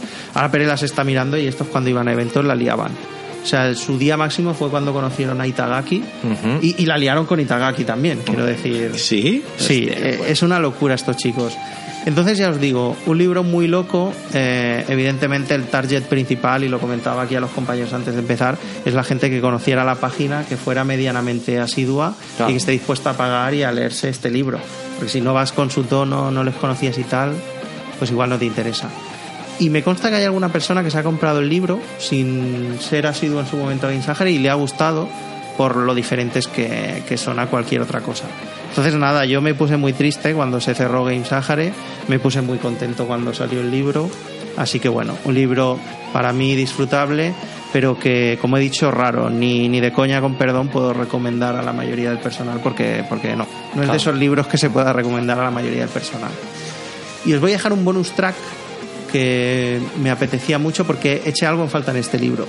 Esta gente se clavaba unos videoanálisis por YouTube que te partías la caja. O sea, recomiendo buscar uno que hicieron de un Tetris que salió para 360 en el que el tío intentaba analizar los apartados clásicos de, de los juegos y empezaba por historia. Ya no hablaba de nada más y te contaba la historia subyacente a ese Tetris y bueno, se montaba unas cosas pegando papeles por la pantalla y tal. Recomendadísimo, creo que todavía se puede acceder. Vale, vale, echaremos un Les vistazo. llamaban Analysis Dis, llamaban a sus análisis. Bueno, de hecho, los capítulos del libro se llaman Analysis This. Pues mira, niquelao. Entonces ya digo, recomiendo. Había uno de, de Mirror's Edge, que también era, o de Bioshock, eran brutales, porque tenían un contenido de humor. O sea, no, no- esta gente cuando te hacía un artículo de algo, no te, no te describía.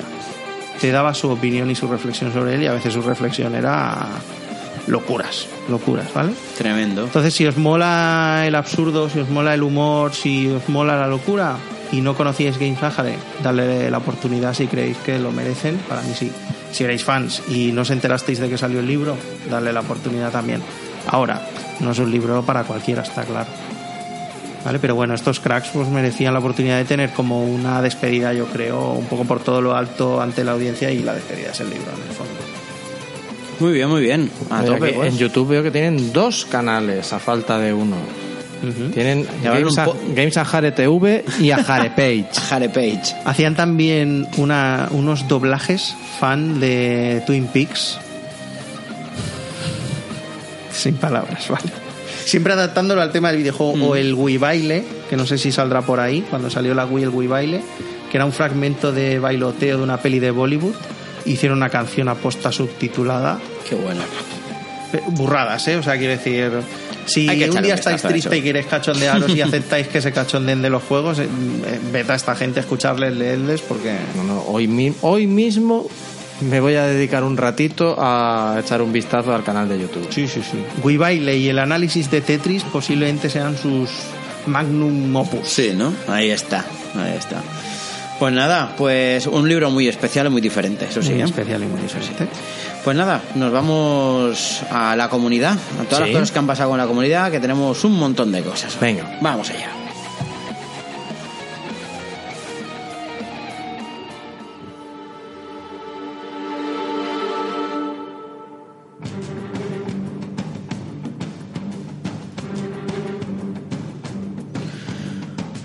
Pues, pues nada, vamos a hablar de la comunidad y, y tenemos varias cosillas hoy. Ah, tenemos un montón de comentarios en Evox. Ostras, sí, este, esta- este último episodio ha tenido Mm, 13. Esta misma tarde han caído dos. Estamos muy contentos por esto. Pero voy a empezar por un poco la parte más... No, no entraremos en demasiado crítica ácida aquí, ¿no? Pero el otro día no tenemos encuesta en Ludonautas, pero sí tenemos encuesta ludonáutica, porque esta vez la hice por Twitter. Entonces hice una encuesta.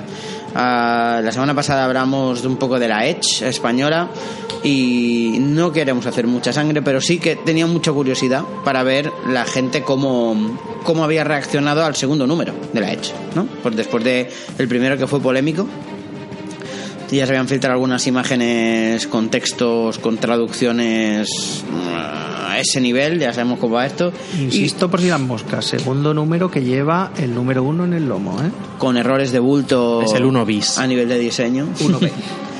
Y, y entonces yo pregunté, ¿has comprado la leche española? Y puse tres opciones. Y la primera ponía sí, los números 1 y 2. La segunda era el número 1 sí, pero el 2 ya no. Y la tercera opción era no y no la voy a comprar. Vale, pues 61, a 61 personas respondieron a, a esta encuesta. Y los números son los siguientes. Un 5% sí, los números 1 y 2. Un 10% el número 1 sí, el 2 no. Aquí votó un servidor. Yo también estoy ahí, por cierto. Y el 85% no y no la voy a comprar. Aquí estaría yo. Tacata. Con lo cual, eh, no tengo muy claro um, la lectura que darle a todo este rollo, ¿eh? Yo, sinceramente. Hombre, lo que está claro. Me da rabia, me da rabia ponerme en plan cínico y decidir y decir para sacar esto no saquen nada, porque joder necesitamos eh, prensa impresa, pero no esto, tío, ¿sabes? O sea, al menos yo A mí me encantaría, francamente, que la Edge en esta nueva andanza española fuera una revista del carajo. O sea, me encantaría y la compraría cada dos meses, que es cuando sale. Por desgracia, de momento no. A lo mejor en algún momento, bueno, enderezan rumbo, imagino que irán obteniendo críticas y tal. Pero bueno, parece que el pueblo ha hablado y parece que las desdichas del número uno fueron muy visibles en varios frentes. La mayoría de frentes continúan en el número 2 y la gente, pues bueno, está claro el asunto. Yo cuando empecé a leer el número 1 pensaba, a lo mejor me compraría el 2, pero a medida que iba avanzando en la revista mm, no le veía la necesidad y en estos dos meses que he pasado sin la Edge española, pues no la he echado de menos, entonces no... Y soy mucho de revista, lo sabéis, y de hecho la biblioteca Sí, sí, me trajo una revista el- en la última edición. sí, sí. Pero bueno, mm, voy a ser, es como cuando decíamos el otro día, queremos que Microsoft también esté fuerte y que a mí me gustaría que la Edge estuviera fuerte y también supuesto, peleara. Es que, es que ojalá, ojalá no tuviésemos. Claro, yo tampoco quiero mm, dar mucho la brasa con esto porque ya hablamos largo y tendido cuando salió el, el primero y no, no sería no sería cuestión de, de- de ponernos pesados otra vez con este tema, pero. Pero es que es eso, o sea, a todo el mundo le encantaría tener no solo la Edge, sino más revistas que, que, que- den variedad y que, tengan contenido de calidad y que estén no sé, que, ofrezcan algo que, no incite más al, al voy a tuitear de esto para que todo el mundo sepa lo que me he encontrado en la página 22, que no para decir, ostras, me ha encantado, compraosla ya, que parece que es lo que, que es lo que está pasando. Pero sí, yo de momento es eso, yo de momento no me planteo ni no me planteo comprarla y, y como hablábamos antes de empezar a grabar, ya es porque no lo vamos a saber nunca, pero estaría curioso saber qué opinan en, en la redacción de, de Edge de, Reino sí. Unido de, de lo que está pasando aquí con la, con la edición española. Pues sí. Sí, sería, sería interesante. Muy bien, lo segundo que vamos a comentar va a ser, um, antes de entrar a los comentarios, sí, vamos a ver los comentarios ya y luego tenemos dos audios, Venga. ¿vale? Vamos a los comentarios que nos han dejado en, nos han dejado en iVoox, 13 comentarios, nada más y nada menos. Sí, joder, la verdad es que ha habido... Ah, y que nos gusta que, que, que pongáis. Poned más, hombre. Así es. Ahora ya el, el- el listón está en 13. Entonces, vamos a vamos allá. Bueno, realmente son 12 porque hay uno que es nuestro dando las gracias. Así que vamos allá. Entonces, Edu Gominas, no me suena que comentase antes, este chico tampoco. Así que muchas gracias por escucharnos, Edu. Bienvenido a la taberna. Dice, gracias por no hablar de las loot boxes. Menos mal que soy, menos mal, soy oyente de varios podcasts y el tema ya cansa un poquito. Enhorabuena por el podcast, es de mis favoritos. Un abrazo. Así que muy bien, muchísimas gracias Edu y esperamos que este también te guste. Fenillator nos dice, eh, bueno, pues una vez escuchado el programa tengo algunas cosas que contar. La primera, que el Project Cars cae pronto y fijo, ya que a mí el Gran Turismo me decepcionó eh, al final con la leche del online y demás. Dos, que Xbox One eh, decimos muchas veces que no tiene catálogo. ¿Vale? Se ve que él y alguien dicen esto, ¿vale? No que vosotros lo digáis, es que es lo que suele decirse en redes. No acabo de entender muy bien lo que está poniendo, ¿eh? pero leo literal. Sí, que a lo mejor no es exactamente la realidad, pero es lo que se está diciendo. Claro que por ahí se dice y, y lo que incide en que no somos nosotros los que vamos diciendo Vale. precisamente eso. Y a pesar de que Xbox es mi, plata- mi plataforma desahuciada, porque ya tengo la app en PC, he de decir que tengo 256 juegos y no los compré todos. Entonces, no hay juegos y si nos referimos a los exclusivos, he de decir que el propio The Last of Us, un referente en la industria, solo vendió el 10% del parque de consolas establecido. Por tanto, decimos mucho de los exclusivos, pero según estadísticas solo representan precisamente el 10% de las ventas totales. Ya termino. Como reflexión, ¿son importantes los exclusivos o sin embargo son importantes solo para un sector reducido como somos los frikis? Gran programa y como siempre un placer escucharos. Esto es lo que nos dice Feni. Básicamente lo que dice viene a decir es, es verdad, tema de los exclusivos, pero los exclusivos realmente tienen tanto peso como parece o esto va de FIFA, Call of Duty, Assassin's Creed y esto está para todas. Es una cuestión de tu estrategia comercial y aquí es donde se ve la gran diferencia entre Microsoft y Sony. Sony confía en los, en los exclusivos para mover hardware porque, porque es, la manera, es una manera de, de, de vender más consolas. O sea, si quieres jugar a este juego, te tienes que comprar una Play, punto. Y Microsoft apuesta, ya, ya lo dijimos la semana pasada, por ampliar un, un ecosistema y hacer pues más flexible el que te compres un juego en cualquier plataforma de Microsoft y lo puedas disfrutar de, de otra manera. Por eso lo de los, por eso, después están esos falsos exclusivos que dice la gente, sí, pero es que es exclusivo en Xbox, pero también me sale en PC. Bueno, sigue siendo exclusivo en consola. No, tampoco quiero discutir mucho de ese, de ese término, de- del exclusivo consola, exclusivo total. Pero es eso, o sea, la- depende de tu estrategia. Y es verdad, los juegos, los juegos exclusivos no venden para todas las, para todo el parque de consolas. Los juegos exclusivos mm, no generan dinero en general. eh, No es, mm, es lo que se está viendo. Por eso todo el mundo tira a por, por la monetización. Y los juegos exclusivos normalmente suelen ser un solo jugador y no, no suelen ser muy, muy buenos para eso. Pero si tu estrategia es vender unidades de consolas, como es la de Sony, por eso a esta gente le da una importancia especial.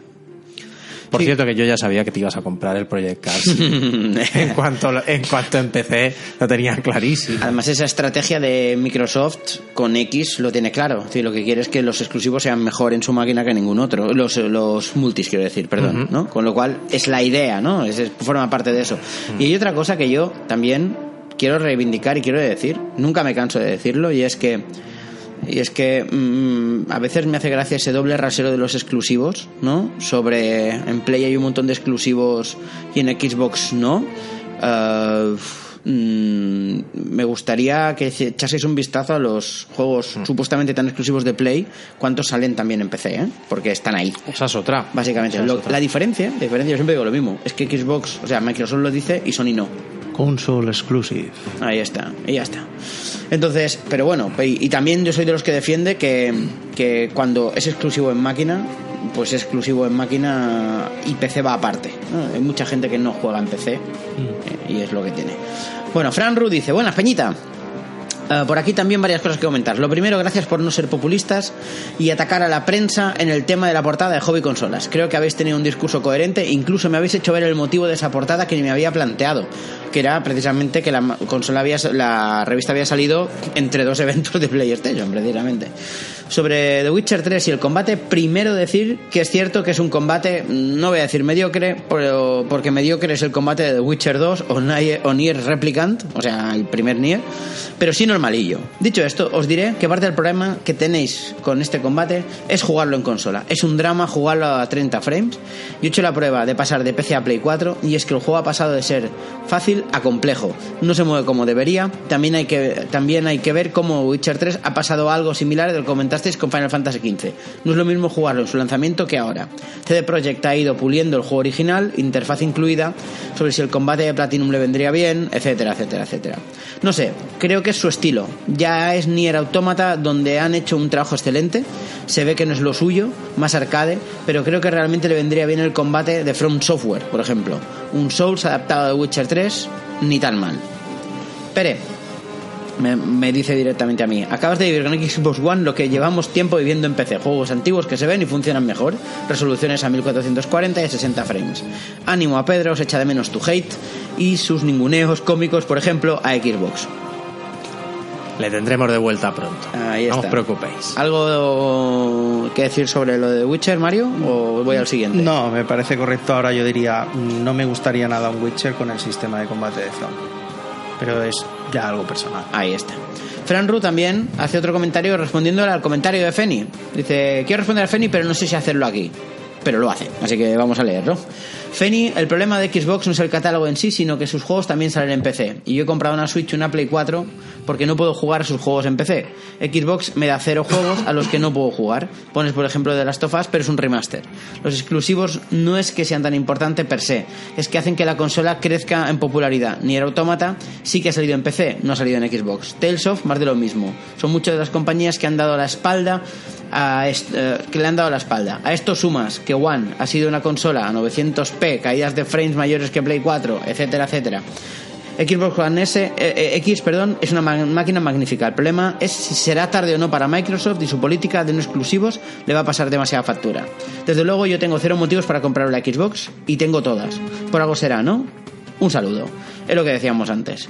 Los que sois peceros Claro. no tenéis motivo. No. Así de claro. No, no, es así de fácil. Los que no somos peceros estamos felices con la Xbox. Ujú. Punto, ¿eh? O sea, no tiene No, hombre, es que si tienes un buen bicho para mover lo que No, hay que claro, mover... es que no, es que no hay color. No hay Y- color. Y, os digo también lo otro, es decir, que, que es verdad, pero os digo que yo con mis 500 euros guarda- gastados en X puedo mover juegos a una calidad que en PC necesitaría prácticamente 1000 euros de bicho. ¿eh? Claro, lo que pasa es que es verdad que, que tendrías, que, que podrías verlos todavía mejor, que, que después tienes, Exacto. tienes una modularidad que te permite el año que viene seguir ampliando. O sea, el, el tema es meterse en esa carrera armamentística del PC Master Race. Que, que bueno, que, que, que me parece, que me parece estupenda, pero que yo abandoné ya hace tiempo porque, porque no podía, no podía seguirla. Ahí está. Matt, Matt Sepúlveda, hola Matt, ¿qué tal? ¿Cómo estás? Eh, nos dice, hola muchachos, les comento que durante el Black Friday me compré de Last of Us, God of War 3 Remaster, Bloodborne y Halo Master Chief Collection. Veo que lo tuyo Casi son nada. las remasterizaciones a tope. Madre mía, No, pero son buenos todos. Se ha hombre. quedado a gusto. Son no, no, no. todos. Si no has jugado nada de todo esto, macho, o sea, te vienen unos meses de puta madre. Que si bien ya lo tenían digital alguno, pero no en físico. ¿Mm? Volviendo al tema del podcast, si bien me hubiera gustado ver a PlayerUnknown's Battleground o Xenoblade 2 en la portada de la hobby, también hay que entender que la Play es lo que vende en España. No obstante, hoy es hoy viernes, primero de diciembre, voy por mi copia de Xenoblade Chronicles 2. Un abrazo, androides. Ujú. Pipes dice, hola chicos, primero ánimo a Pedro con su problema familiar, espero que no sea nada grave. Lo segundo son las compras del Black Friday que han sido Gears of War 4 y Doom para Xbox One, recientemente adquirida gracias a, a mi amigo Wallapop. 20 euros el Gears of War 4 y 10 el Doom en Amazon. Precios buenísimos para tales juegos, sí. ¿eh? Y tercero, que me estáis poniendo los dientes largos con la Switch, cabronazos. Mira que tenía claro que hasta que no se asentara y aumentara su catálogo bastante no me iba a plantear la compra, pero me lo ponéis difícil.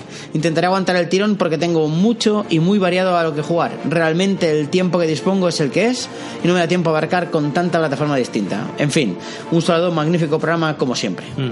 Sobre el catálogo de la Switch, eh, muy rápido, creo que ya Pedro lo comentó en uno de los últimos programas que estuvo, no sé si por el WhatsApp. Switch el mes pasado, a mediados de mes, superó los 220 juegos. ¿eh? O sea, parece que no tiene catálogo. Está en pero 250 Entre ya, ¿eh? físico y digital No, no, tiene claro, es juegos. que- Y claro, los exclusivos son evidentes porque son los juegos de Nintendo que están ahí. Hoy Mario ha tenido un bajón con el impulso switcher, pero no te preocupes, que cuando le empieza a dar al, al Mario vuelve a. Bajón que para desde, arriba, ¿eh? desde el otro día, digamos que grabamos hasta hoy, solo he jugado a la Switch. A ver, O sea, exacto. Yo ni a la Play 4, ni a PC, ni a... Yo en el fondo no me compro la Switch por lo mismo que comentaba él, porque es que no me da tiempo. O sea, me voy a gastar un dinero en una consola que no voy a poder utilizar todo lo que necesitaría. Pues que, te- que sepas que F-Switcher y M2 Switcher quiere ver al profesor Switcher aquí rápido, ¿eh? Hombre, porque la Switch opaca las otras, César, es lo que tú no sabes. Te hace gastar tu podéis tiempo en ella. podéis entrar en mi Patreon en 3W. El siguiente comentario. Jesús del Casar Suárez dice, ¿cómo me vendéis la Switch? Para el año que viene va a caer seguro. Aquí uno que en su día fue muy escéptico y muy crítico con esta máquina, pero me han cerrado la boca a base de juegazos. Me quito el sombrero ante Nintendo. Mira bien. Luis Eifir dice, genial que hayáis podido probar la X con juegos viejos. ¿Os acordáis que es el que nos preguntó qué tal había rendido? Nos preguntó hace dos programas y el pasado le pudimos responder. se, os ha olvidado, se os ha olvidado decir otra característica de la consola, y tiene toda la razón, que para mí es un golazo. El ruido y otro el calor, o mejor dicho, la ausencia de ambos. Buf. Me he comprado hace relativamente poco la Pro, pero me estáis vendiendo muy bien la X. Cabrones, sois grandes. Un saludo. Tengo que decir que la Xbox One X es la máquina más silenciosa que he tenido en mi vida. O sea, cero. Pero cero, ¿eh? Yo tengo que decir que Sony, Microsoft, Nintendo, os dais cuenta de la cantidad de parque de consolas que estamos moviendo Ahí gracias a, a- a ser influencers. Que si la ¿no? Switch, yo lo que si dejo, la X. Lo dejo ahí para el que quiera escuchar. Ahí está. Y el tema de la temperatura, yo que tengo la, la consola metida en uno de estos muebles cerrados, ¿sabes? Típico de Ikea, pero Sí, con sí. puerta, ¿no? Con puerta abatible. Que, mm, que, o sea, lo metes en un cajón y demás. eh, mientras que la S y la Play 4 no me atrevo a meterlas ahí dentro, porque claro, ahí se genera una especie de efecto invernadero chungo. Con la X la tengo ahí estupenda. Así que perfecto. Muy bien, ah, más. Ángel Bravo dice: Primer comentario, soy Angelicón. Buenas, Ángel, Angelicón de Eres Gamer, ¿cómo estás? Buen programa. Pregunta: ¿consideráis que está resurgiendo lo japonés? Creo que ha sido un gran año comparado con grandes sequías que hemos tenido. Señora Medo Hero. Tremendamente sí. O sea, cuando he leído su comentario, es que he dicho, es un sí clarísimo. Sabéis que la industria, digamos, a nivel japonés tuvo un bajonazo fuerte hace una serie de años, con incluso propios desarrolladores japoneses diciendo es que no llegamos, es que nos comparamos con Occidente y lo hacemos peor y tenemos que mejorar. Y habían entrado con una especie de bache que vino más o menos por la época por la que salió los Odyssey. No quiero decir que fuera culpa de los Odyssey, sino que temporalmente se metió en esa época, ¿vale? Sobre todo por la caída de la popularidad del género JRPG. Y ahora es verdad que desde, pues no sé si decir el año pasado o desde principios de este, está teniendo un buen boom. Con un Berseria, por ejemplo, un Tales of Berseria con muy buenas críticas. Ahora Xenoblade 2 es el lanzamientazo de diciembre con los Yakuza en Europa viviendo como iba a decir segunda, una primera juventud, porque fueron muy obviados en Sí, su sí, sí. momento. O sea, ya no solo, no sé por dónde pregunta él, Angelicón, si solo por la estética manga anime o por todos los japoneses en general, pero en cualquier caso, cualquiera de las dos preguntas, Sí, sí. la que fuera, la respuesta es sí. Está Yo creo que teniendo sí, una ¿eh? pujanza notoria. Pero sí, y que, y que, mm, y que el mercado japonés de videojuegos, o sea, la, la industria japonesa de videojuegos está tirando para arriba porque sí que es verdad que pasó unos años bajitos, ¿eh? Muy bien, Doble H nos hace un comentario que creo que quieres matizar, Mario. El Sí. PUBG, el Player Unknown Battlegrounds, que la gente lo llama PUBG y es PUBG. O sea, no acabo de entender. PUBG, ¿vale? bueno. El PUBG, ¿vale? El PUBG o el PUBG. eh, dice, ¿el PUBG no es juego de hobby consolas? What the fuck? Ja, ja, ja. Venga, todos sabemos que si fuera un exclusivo de Play 4 le dedicarían la portada y lo sabéis. El, voy a matizar lo de que si no es un juego tipo hobby consolas y voy a insistir, no es un juego tipo hobby consolas y diré por qué. Hobby consolas históricamente y ahora tampoco no suele hablar mucho de juegos que se centran en multicompetitivo, que no tienen ningún tipo de juego digamos monojugador. De campaña, vamos. Y tampoco en juegos marcadamente online, ¿sabéis qué os quiero decir? Sí, sí, sí. Hobby Consolas ha obviado sistemáticamente World of Warcraft, ha obviado StarCraft 2, ha obviado eh, Counter League Strike en su momento, ha obviado League of Legends, ha obviado... Entonces, eh, a eso me refiero con que no es un juego tipo hobby consolas. Que estoy convencido que con el boom de PUBG, si hubiera sido de Play 4, hubiera tenido algo más de visibilidad en la revista. Posiblemente Pero sí, esto es- ¿eh? pero ese es billetazo- poco- Claro, pero esto es por, el, por lo otro que comentábamos, por el otro motivo por el que habían salido, que es que estamos hablando de, de la plataforma más vendida en el país y por lo tanto, tu, tu público mayoritario quiere noticias de la plataforma que Sí. se ha comprado. De todas formas, eh, la última hobby consolas, os dije que la estuve mirando en el Mondenkaito, yo creo que lleva como mínimo cuatro páginas de PUBG, ¿eh? que para ser hobby consolas... Ya está bien. Y el enfoque de juego que es, cuidado, son muchas páginas esas. No, pero es verdad Pero ha, bueno. sido, ha sido un pelotazo y, y no puedes no comentarlo. Mm, No, por supuesto, pero lo quería matizar por eso, porque a lo que me refería con juego poco hobby consolas, independientemente de que no salga para consola Sony, que eso algo pesa, es sobre todo el tema este que es un juego competitivo, muy online. Overwatch antes no lo hemos dicho, pero es otro estilo de juego que hobby consolas se lo pasa un poco por encima Sí, sí. y es lo que pasa con PUBG, más de lo mismo. O sea, ellos se centran en la línea editorial desde el año cero y toda la historia de hobby consolas ha ido en este sentido. Y son 25 tacos ya, ¿eh? De hobby consolas, o sea, que no creo que vayan a cambiar. Ya. Hombre, si eso les hiciera vender más revistas a tope... Pero es que al final es eso, o sea, no es una... Que sí que es verdad que, que, bueno, después el, el comentario de después de, de Javitronic también viene un poquito en esta misma línea. Así que lo leo y Sí. así ya vamos, ¿no? Javitronic dice, muy buenas cracks. Javi también es la primera vez que comenta y nos lo dice, he llegado aquí gracias a la recomendación de Feni de Eres Gamer, ¿vale? Primero, gracias Feni y segundo, gracias Javi, básicamente. Eh, ya, nos, ya nos recomiendan, ¿eh? Ya nos recomiendan, qué ilusión. Nos recomienda Feni, pero por lo que veo, es el que nos va recomendando paulatinamente. Y además, y además voy a hacer algo, voy a, voy a decir algo. Cuando ves que, que empezamos a ser influencers, tenemos que decirlo con voz tal, ya no solo por esto, sino por un comentario que no vamos a comentar, y es que ya tenemos un hater que está por ahí volando en los comentarios de programas anteriores. Si a alguien le interesa, que le eche un vistazo. A nosotros nos la pela. Eh, me ha gustado mucho el podcast. Se nota que os molan los videojuegos y que habláis con mucho amor sobre ellos y no como otros que se pasan el, 90 por- el 99% de sus podcasts hablando sobre lo que comen o a la hora que se levantan. Bueno, al lío. Ahí va mi primer comentario. Al, al hilo de lo que comentaba Feni sobre la revista Hobby Consolas, a mí también me chocó cuando me llegó a casa y vi la portada. De esos flash que te dan y piensas, ¿y esta portada? El caso es que, reojeando la revista, me he dado cuenta de que todos los juegos analizados en ella son de la versión de PlayStation 4. Es un buen ejercicio, ¿eh? Mirar, porque lo ponen, ¿no? ¿Qué versión han analizado? Y son- son todos de Play 4, por algo será. Apenas un par de ellos son de Xbox One, solo en versión reducida. Que la revista mayoritaria de videojuegos en los kioscos tengan esta predilección, entre comillas, por una plataforma dice mucho del estado videojuego de este país. O eso, o que se venden al mejor postor, que también podría ser. Bueno, dejo de dar la chapa, un saludo y sabed que por aquí tenéis un oyente más. Gracias por el podcast. Aquí hay algo que decir. He estado haciendo el mismo ejercicio que ha hecho Javitronic, lo llevo haciendo ya desde hace un mes o dos, o sea, debo tener presciencia o algo. Y quiero decir que la mayoría de webs mayoritarias en este país analizan versión PS4. Pero yo creo Y- es, y es doy que vuelve a, ser por, vuelve a ser por lo mismo. Sí, sí, sí, doy nombres porque lo he estado estudiando estos dos últimos meses. Mary Station, Vandal, 3D juegos, la mayoría analizados en versión PS4. Y hay dos motivos. Uno, El parque, el parque de consolas. El parque de consolas, el nombre de marca que aquí. España es territorio PlayStation desde la 1, o sea, era territorio Nintendo y pasó a ser territorio Sí, sí. PlayStation, ¿eh? Pero además de eso hay otro motivo. Parece que alguien, y sabéis que de esto me entero y tal, parece que alguien en las relaciones públicas de PlayStation se mueve mucho mejor que alguien en las relaciones públicas Eso- de Microsoft. Que sí, que podría ser. Y después. a la pues, hora de aportar codes de prensa, material, Claro, ¿sabéis lo que os quiero decir, no? Que tratas mejor a, a- a la gente que hace reviews y que les No, da. que tú analizas el juego en el que te lo suele enviar. Eso también. En esto Sony sí que es verdad que se lo trabaja mucho. O sea, Pero sobre todo es el tema del. Yo creo que el- lo del tema del parque de consolas es fundamental. Oh, por supuesto. Es fundamental porque yo. A ver, nosotros porque, porque somos la excepción. O sea, es que al final luego tendemos a pensar los que. que, que todo, que toda la gente es como nosotros, que, que se lo compra absolutamente todo lo que pisa la estantería de la tienda y no es así. Y la gente tiene que elegir. Y elige una u otra.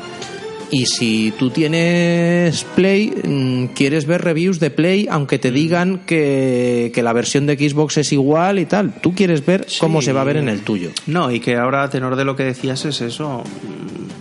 Hay gente que solo apuesta por una, pero es que hay gente, a nosotros nos importa porque hacemos un podcast de juegos Claro. y tal, pero es que hay gente que le da exactamente igual que haya una, dos o tres. Y aunque haya tres, eh, hay gente que compra, por ejemplo, la PlayStation por inercia. Que a mí me gusta También, mucho, ¿eh? también. Como marca y como juegos, pero quiero decir que hay gente que la compra por inercia. Sí, sí, ¿no? y Y- esa es la que compra porque no compra más. Y es muy buena máquina. Entonces, no- na- nadie lo niega esto, ¿eh? Muy bien, pues gracias, Javi, y bienvenido al podcast. Esperamos tus comentarios también. Um, Iron ZX nos dice, buenas, hablando de la Xbox One X, eh, tengo una duda para los que tengáis la One sobre cómo funciona su retrocompatibilidad. ¿Solo sirve para una selección de juegos en digital? en ese caso, ¿se puede jugar a un juego de 360 llamado 99 Nights? Saludos. Pues para eso eh, Microsoft tiene una, tiene una página hecha para que veas toda la lista de juegos retrocompatibles, que además se pueden jugar también si lo tienes en, en versión física. Eh, si no recuerdo mal, lo, lo único que utiliza es para después descargárselo, para ver que realmente tienes el, el juego, se lo descarga al inicio y, y juegas con la versión, con una versión digital que tienen ellos ya, ya preparada con el, con el sistema de emulación que, que utilizan. Y que ve- yo vea la lista que tienen publicada, porque tienen una lista publicada de todos los juegos retrocompatibles, tanto de 360 como la de la Xbox original, el 99 Nights no está. No está, no está. No está. y que eso- no quiere decir que no vaya a estar, porque cada mes se van añadiendo juegos nuevos a la lista. Y al ser un exclusivo, mm, que además eh, Microsoft metió pasta ahí, es posible que antes o después acabe saliendo este. Lo que pasa es que es un juego que tampoco tuvo mucha fama. Es una especie de musou, de fantasía. Yo me lo jugué entero en su momento, me gustó mucho, pero sí que es verdad que era muy repetitivo y tenía sus cosas. Como decía el profesor Falken, el tema de la retrocompatibilidad Aeron funciona de la siguiente forma. Cuando tú, bueno, hay dos formas. Primero, te compras el juego en digital, con lo cual te lo descargas y fin. Eso también. O dos, O bueno, tiras de Game Pass, ¿no? que o también tira- tiene juegos. Tiras de Game Pass o con los juegos del, del Gold, ¿de acuerdo? Que también. Y eh, y la otra opción es que tú metes tu disco, ¿vale? Yo que sé, Mirror's Edge, lo metes ahí dentro. Pero ese disco, tú, tú no juegas desde el disco. Es como una llave que te da permiso para, Para- descargarte el juego. El digital. Exacto. Pero, te- mm, o sea, cuando lo haces así, necesitas tener el disco dentro para volver a jugar. O sea, no, no puedes, metes el disco y después ya no lo vuelves a meter, ¿no? Otra cosa es comprárselo en digital que te debe dar el acceso directo a todo el Claro. programa. Entonces, funciona de esta, de esta manera. Recuerda, con juegos de 360 y con juegos de la Xbox original, que en One X se ven mucho mejor que, que la primera. Así que, Sí, de hecho es eso. En la página de Xbox podrás ver los juegos compatibles que los puedes clasificar por juegos de 360, juegos de la Xbox original y la lista específica de juegos que están que están mejorados para Xbox One X que, que también te lo que también te lo indica por si te los quieres si te quieres centrar en estos pero, pero es eso mejor que es mejor que te eches la vista porque la lista es bastante bastante grande pero justo este que nos comentas este no está No está. O sea, ya para cerrar el tema, duda y que quede más claro. Por ejemplo, si te dan cuatro juegos al mes en el Gold, los dos del son de Gold 360 y los del de Gold One siempre siempre siempre sí sí sí todo lo que están dando de 360 en el Gold siempre es siempre es retrocompatible y lo sé porque todos los meses como mínimo los pruebo De hecho, de hecho es una de las formas principales que tiene Microsoft de añadir juegos nuevos a la retrocompatibilidad, que es sacarlos para el Gold. ¿Mm? Muy bien, pues vamos a los audios que tenemos. Tenemos aquí dos audios, así que vamos allá. Buenas tardes, soy José Manuel, de Jugador Real y Tertuliacos. Otro audio más que os envío, ya que mm, está terminando 2017. En vez de hablar de los GOTY y de vuestros juegos más importantes durante este año, quería saber cuál ha sido vuestra decepción de este año más grande. ¿Cuál ha sido el juego o consola o actuación durante este año, eh, obviando las lootbooks más, más importante de este año. Bueno, yo creo que lo que vamos a hacer va a ser no hablar de juegos, porque ya tendremos un programa específico, pero sí qué es lo que menos os ha gustado que haya pasado este año, que también nos lo pregunta. Y. José, dice loot boxes no valen. los buses no valen porque es que, es que a ver para mí es lo, lo, lo peor es esta deriva de, de la industria hacia estos o sea, eh, eh, la, monetización mal mal implementada para mí es lo peor o sea si esto esto hay que esto es grave y hay que corregirlo rápido para mí es lo es lo más es importante además. Yo creo que es verdad que es un tema que, que cansa porque se le ha dado muchísima hora de, muchísimas horas de- de discusión en, en un montón de, de podcasts y de blogs y demás. Yo creo que es importante seguir diciéndolo, o sea que y tampoco vamos a entrar en mucho detalle, pero para mí es lo peor es mm, que, que esto alguien se lo plantee como una opción válida y hasta ahí. Para mí, el Rime de Switch. Me parece una vergüenza de juego directamente. Pero, Pero, no ha dicho qué juegos, ¿no? pero no lo voy a utilizar en el. Pero no por, no por el juego en sí, sino por lo que tú has dicho antes. Por el tema de la optimización. O sea, es. Es como el escaparate de los problemas que nos podemos encontrar en Switch. Y para mí lo malo es esto, ¿no? Es decir, que si haces un port, hazlo bien, mm, no puedes permitirte según qué. Yo para mí, si nos vamos a actuación, seguramente si lo pensara más profundamente se me ocurrirían más cosas, pero la que más me ha venido, y creo que es una de las que diría, es el E3. El E3 ya dije que no me había parecido vomitivo, pero que tampoco me había apasionado. Y creo que hubo varias compañías que no, no lo hicieron nada bien en el E3, o sea que no fueron a hacer lo que se supone que hay que hacer en el E E3. Ahí está, pues eh, ahí tienes tu respuesta, José. Vamos con el otro audio. Esta vez es de José Ángel Fernández Lanza, de Eres Gamer, que nos, que nos envía ahí un audio bonico, bonico para que, para que lo escuchemos. Vamos allá.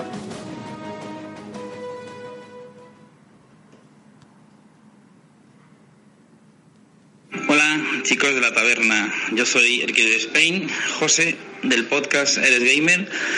Y nada, aparte de enviaros un saludo a todos y deciros que me encanta vuestro podcast, por supuesto.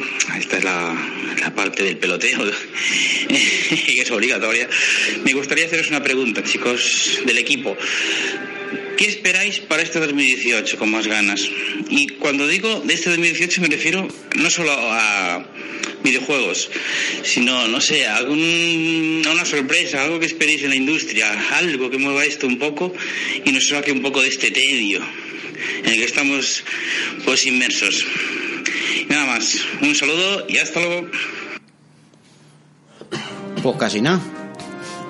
Bueno, lo primero decir que el peloteo es imprescindible para que aparezcan los cortes Exacto. de audio. Si ¿eh? no, no Esto- habría salido si aquí no, ni de no- coña, José, así que... Empecemos por lo, por lo importante.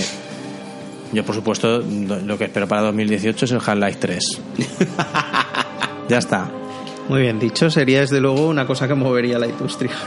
Yo es que, a ver, con esto de, de- de que, de mover la industria y tal, eh, es que ya lo dijimos la, la última, la semana pasada, y yo creo que es un, es un comentario recurrente, pero que cuando nos ponemos a mirar qué es lo que ha pasado a lo largo del año, acabamos, o la, la mayoría de, de años, acabamos viendo que, han salido más cosas de, la que, de las que nos acordábamos, que, ha habido más anuncios de lo que nos esperábamos, que ha habido sorpresas, porque es que tendemos a acordarnos de los últimos dos meses y, precisamente los dos últimos meses del año no son muy no son muy amigos de, de lanzamientos y de sorpresas, salvo cuatro excepciones. Y, y nos olvidamos de, de juegos que han salido a principio de año y de y no sé este año hemos tenido ha salido la Xbox One X que, siempre es una noticia importante que salga un- una nueva plataforma de hardware no sé, yo creo que, que al final de a final de todos los años luego empezamos a mirar y, resulta que han pasado más cosas de lo que pensábamos. Hombre, 2017 ha sido un añazo. Si os ponéis a mirar los juegos que han salido este, este año, vais simplemente a flipar. O sea, posiblemente haya sido el año de los sueños, que decían muchos, porque han salido juegazos casi todos los meses, tres o cuatro lanzamientos ultra fuertes en el mismo mes. Ha salido la One X, pero ha salido también la, La Switch, que se me olvidaba, que es sí. una consola con una arrancada que ya dije hace un par de programas impresionante. Yo no había visto nada igual a nivel de catálogo inicial exclusivo en, en los primeros 6-7 meses de vida. Pero bueno, yo creo que 2018 no va a poder ser como 2017. Un pequeño apunte muy rápido. En la lista, en, en la encuesta del grupo de ludonautas sobre el GOTI, ¿vale? Que la gente podía añadir opciones. Hay un total de 28 opciones, ¿eh? Eso significa que 28 juegos para, Son alguien, susceptibles. para alguien han sido... Sí, sí, sí. Pueden ser un GOTI, ¿eh? Sí, no, ha habido indies muy buenos, juegos de Nintendo muy buenos, ha habido multi muy buenos, es que ha habido mucha cosa. Pero bueno, 2018 posiblemente no sea tan, tan, tan, tan bueno como 2017, ¿vale? Aunque vienen muchos buenos lanzamientos. Y a mí que me gustaría, uno, que Fighters salga bien, como parece que tiene que salir, que eso es ya, porque eso es en enero. Yéndonos al Half-Life 3, pues lo equiparable, que, que de repente apareciera Final Fantasy VII Remake lanzándose o sabiéndose, ya la fecha me parecería una noticia Que para mí sí, deseable. que anuncien la fecha. Ojo, De- y de lo de Kojima también. Pero bueno, y yéndonos a cosas más plausibles, lo que más me gustaría es que Nintendo lo hiciera igual de bien con la Switch que lo ha hecho este año. Porque eso sería bastante brutal.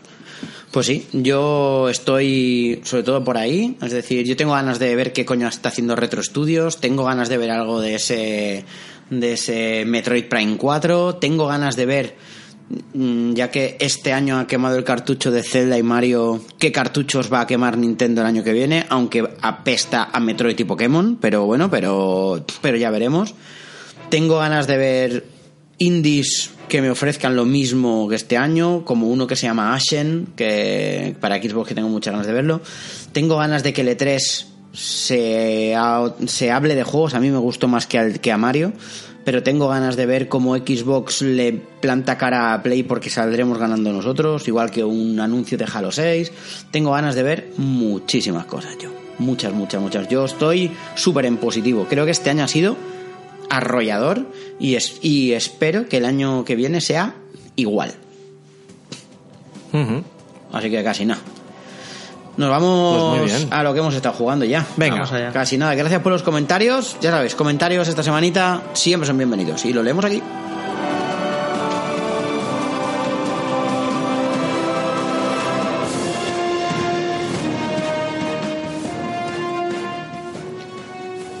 Pues ya tenemos. Pues venga, pues vamos Audio, a ver, vamos a ver a qué a qué hemos estado jugando. Empiezo yo, porque yo no he tenido mucho tiempo, tengo una época de fin de año siempre complicada en el trabajo y eso quiere decir que no que primero no tengo mucho tiempo porque estoy más horas en el trabajo de las que normalmente estoy y segundo que cuando llego a casa no tengo yo muchas ganas de ponerme con según qué dramas y yo quiero facilito. O sea que lo que he estado jugando ha sido sobre todo a un juego súper, súper arcade, que es el Skyforce Anniversary, que lo regalaron hace un par de meses con el, con el Plus. Sobre todo por dos motivos. Primero por eso, porque es un juego de, de coger, es un juego de naves, es un rollo 1942, pero con naves espaciales y tanques y tal, o sea, una cosa, un shooter vertical de toda la vida. Eh, y porque tiene y porque tiene una campaña cooperativa que, que se puede que se puede jugar para y que cuenta para, para los logros de, de la campaña de la campaña total. Es un el aniversario es una versión eh, remasterizada de un juego de Pocket PC que salió en 2004 que se dice muy pronto que era el mismo esquema de juego pero basado en píxeles. Este ya tiene son modelos 3D visualmente es, es, es chulo y no es un no es el típico bullet hell no no no te machaca mucho. Lo que sí que tiene son las, las típicas medallitas de cada nivel de, de pásalo sin que te toquen eh, de re- eh, rescata a todos los rescata a todos los bichos que hay por pantalla. Y, y nada la verdad es que la verdad es que es un juego que, que se deja que se deja jugar bastante bien y que para, para eso para enganchar así poquito a poco y dedicarle 15 minutos media horita ir pasándose niveles ir subiendo subiendo nivel de dificultad porque una vez que te pasas las, los cuatro o cinco objetivos que tiene cada, cada nivel se abre un nivel de dificultad adicional que puedes ir incrementando. Tiene un llamémoslo modo campaña pero bueno, es simplemente eh, una serie de fases que se desbloquean a medida que vas cogiendo logros.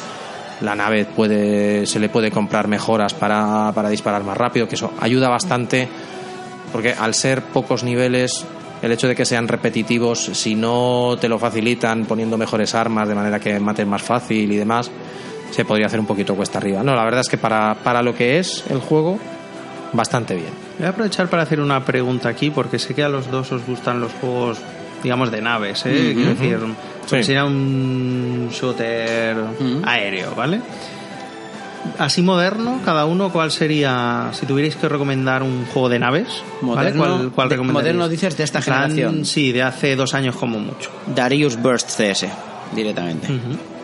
Ostras, pues me pillas. Mientras el profesor Falken lo piensa, te, te- te lo argumento, ¿vale? Por dos motivos. Bueno, tanto la versión en Vita como la versión en Play 4 es tremendo. Eh, tiene un sistema de desarrollo de campaña por, digamos, es una especie de panal con el que tú vas moviéndote, ¿no? Y, y- puedes ir por diferentes rutas y abordar las misiones de diferentes puntos de vista. Tienes un montón de naves nuevas, además invitadas, como la del Gradius, como la Big Viper y demás, que están de repente aparecen ahí y es la leche. Pero es que además, y esto, aparte que lo puedes jugar en cuatro en cooperativo, cuidado, cuidado, Esto, cuidado, cuidado aquí. Cuidado, tiene otro que tiene un modo de pantalla, porque sabéis que viene de un arcade, este Darius Burst, ¿no? Pues tiene un modo de pantalla que no sé exactamente, ahora buscaré cuál es la resolución exacta, pero para que os hagáis una idea, es una pantalla estirada, es como si fuesen un 16 novenos, pero aún más estirado, con lo cual lo que hace es, en la tele nuestra, en la tele que tenemos nosotros en el salón, lo que hace es te mete banda negra arriba, te mete banda negra abajo, te hace todo un poco más pequeño, pero es como si tuvieses dos teles pegadas una al lado de la otra. Vale, ahora buscaré la, la resolución. Sería Por- 21.9 a lo mejor. 21.9. Es una brutalidad. Y cuando tú ves eso jugando y lo juegas así, o sea, la hostia. O sea, es, es una forma de jugar increíble, ¿eh? O sea, es brutal. Que también se puede hacer en Vita, pero en Vita se ve tan pequeñito que- Claro, que, no. claro. Pues yo ahora, ahora, lo acabo, ahora lo acabo de ver, estaba mirando la lista de, de shooters para, para esta generación y, y ya está. Y me ha saltado, más ha sido ver la lista y me ha saltado a la cara. Y además es un juego que hemos mencionado aquí varias veces, que es el Cinemora. El Cinemora. Hombre.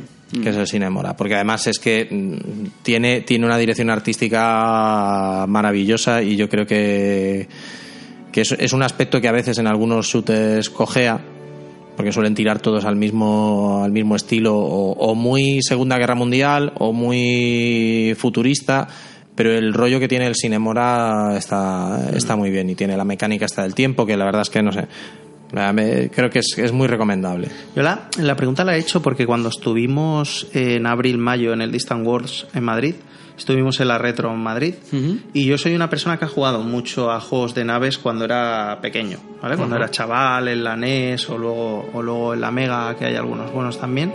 Y es un género que no me apasiona a muerte, pero sí me gusta.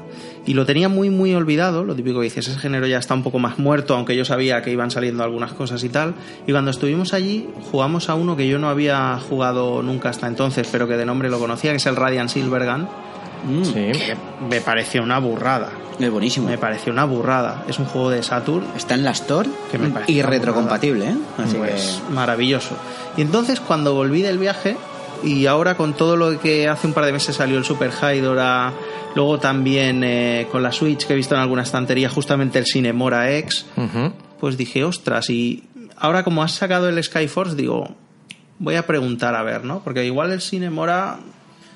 Y bueno, el otro es la Play 4 también es más fácil, pero ahora como está uno en idilio con la Switch, pues te busca juegos de naves para Switch. Pero bueno, está, me apetecía preguntarlo porque sí me gustaba, no estoy muy metido y sí quería saber. Cinemora mola y en Switch tienes también los de Neo Geo, que también los tienes por sí, ahí. ¿eh? estos, También. claro, el tema es que estos sí que los conozco. Vale. De hecho, si alguien de que nos escuche deja algún comentario recomendándome alguno más y tal, eh, Yo te voy, yo te voy a desrecomendar el Earth Atlantis, que ya te hablé de él hace unas cuantas semanas. Este no, desrecomendado. no te inquietes, no. Pero después había otro, había otro, el Graceful Explosion Machine, creo que se llama, que este sí que mola, y este es una estética chula y demás. Mm. Bien. Resolución, ¿vale? Se puede jugar en una sola pantalla de 16 novenos, en una de 21 novenos, 21 no o en dos pantallas a 1080 en 36 novenos. madre mía tío Vale, buscad una imagen porque es flipante. Qué locura. Porque la, la, la recreativa, la recreativa tiene, tiene esa, esa resolución, ¿eh? Imagínate, dos pantallas ahí pegadas, una encima lo lo tengo delante y es flipante. Hombre, si vas a tirar a por el Radiant Silvergun siempre puedes coger el Icaruga que está retrocompatible Sí, también. También. Sí, lo que pasa es que, ya os digo, eh, no por nada, pero me gustaría tirar a uno muy Más- actual. más moderno. De este año, del año pasado. Porque esos eh, sé que son buenísimos, pero quiero decir... Raiden tirar 5 algo. también está. Raiden 5 también es muy buen juego. Este es uno de los que yo había. Lo que pasa es que este juego es un mega ultra frenético, ¿eh? O sea, lle- llega, llega a colapsar Raiden 5. Sí, a- hombre, a mí me gustaría jugar algo que me pudiera pasar algún día. Tienes ¿sabes? también... A, a mí lo que me gusta del Skyforce No un es bullet eso. hell de la Claro. leche ahí. Es que, es que la, la pega que tiene, bueno, pues el Icaruga, por ejemplo. Por eso sé que el Icaruga. Ahí está. Y, y, y ah, había otro, ahora lo buscaré, había uno muy interesante que se llama Under Defeat, que es para. estaba para 360 y Play 3, que también molaba mucho. Under Defeat, también muy recomendable. ¿Cuento yo a lo que he estado jugando mientras tú buscas esto, Mario, Venga. o prefieres empezar tú? ¿Qué prefieres? Como gustes, yo el mío lo tengo Pues venga, listo. dale caña tú. Yo he estado jugando, bueno, he seguido jugando a la Switch, empecé un poquito el Mario Odyssey como he, dicho antes de empezar a grabar, aunque solo la parte que ya había jugado en la tienda, el Monden Kaito el día que jugué. He seguido con el FIFA, con mi modo carrera ahí tranquilamente. Pero lo que sí he aprovechado, no he tenido mucho tiempo porque también he doblado en el trabajo esta semana después del Virus Day y demás. Lo que sí he estado jugando y me he podido pasar porque es cortito es el Wonder Boy Dragon's Trap, el remake o remaster o como lo queramos llamar de, de esta maravilla de Master System. Y sé que Pérez lo comentó hace un tiempo, pero creo que es un juego que merece la pena porque a mí eh, me ha supuesto una sorpresa dentro de este año. Y cuando hagamos el programa de sorpresas, gotis, decepciones, uff, Wonder Boy para mí va a estar ahí. Lo que me ha flipado de este Wonder Boy Dragon's Trap es que es un juego que tiene un aspecto eh, que está súper actualizado en HD, radiante, con un estilo dibujado que ya había visto aquí cuando Pere me lo dejó ver en la. Switch, unas animaciones, pero tú tocas el botoncito, que creo que también lo hablamos, el botoncito de cambio de modo gráfico y te pasa a ser el de Master System en un momento. 1-1, ¿eh? Pero 1-1, o sea, la jugabilidad es No, uno. no, en es- medio de un salto tú puedes tocar el botón y cambias y, y ahí estás, ¿no? O incluso el sonoro, que es algo que no me había dado cuenta cuando tú me lo enseñaste. Dices, leches, es que la música está muy bien, me ha encantado la banda sonora de este juego. Pero la música retro de Master System estaba muy bien también, o sea, las composiciones eran muy buenas. Entonces, eh, me ha sorprendido como un juego que está haciendo un 1-1 sobre un juego de Master System, no sé si es del 89, puede seguir funcionando también a día de hoy. O sea, me parece súper recomendable. Porque estaba muy adelantado a su tiempo este Wonder Boy Dragon's. Trap. Jugándolo ahora me he dado cuenta de que estaba muy adelantado. Es un juego, para que la gente vea, donde tú, eh, en cierto sentido, es un plataformas con acción 2D, de esos que abundaban en la época, en el que tienes muchos tintes de, de RPG, por ejemplo, el equipamiento, hay espadas, hay armaduras y hay escudos que consigues pagando dinero. Y a veces mucho dinero. Aquí no hay experiencia, pero se nota que cambiar tu equipamiento es lo que realmente te Eso es sube la experiencia. de nivel y obtener las monedas para poderte Mm. gastar es la, es la experiencia. Por un tema de historia, que tampoco es la leche porque es un juego del 89, el personaje va cambiando de aspecto, o sea, se va convirtiendo en distintas criaturas. La primera es un dragoncito, o un, un lagarto, la segunda es un ratón, y así.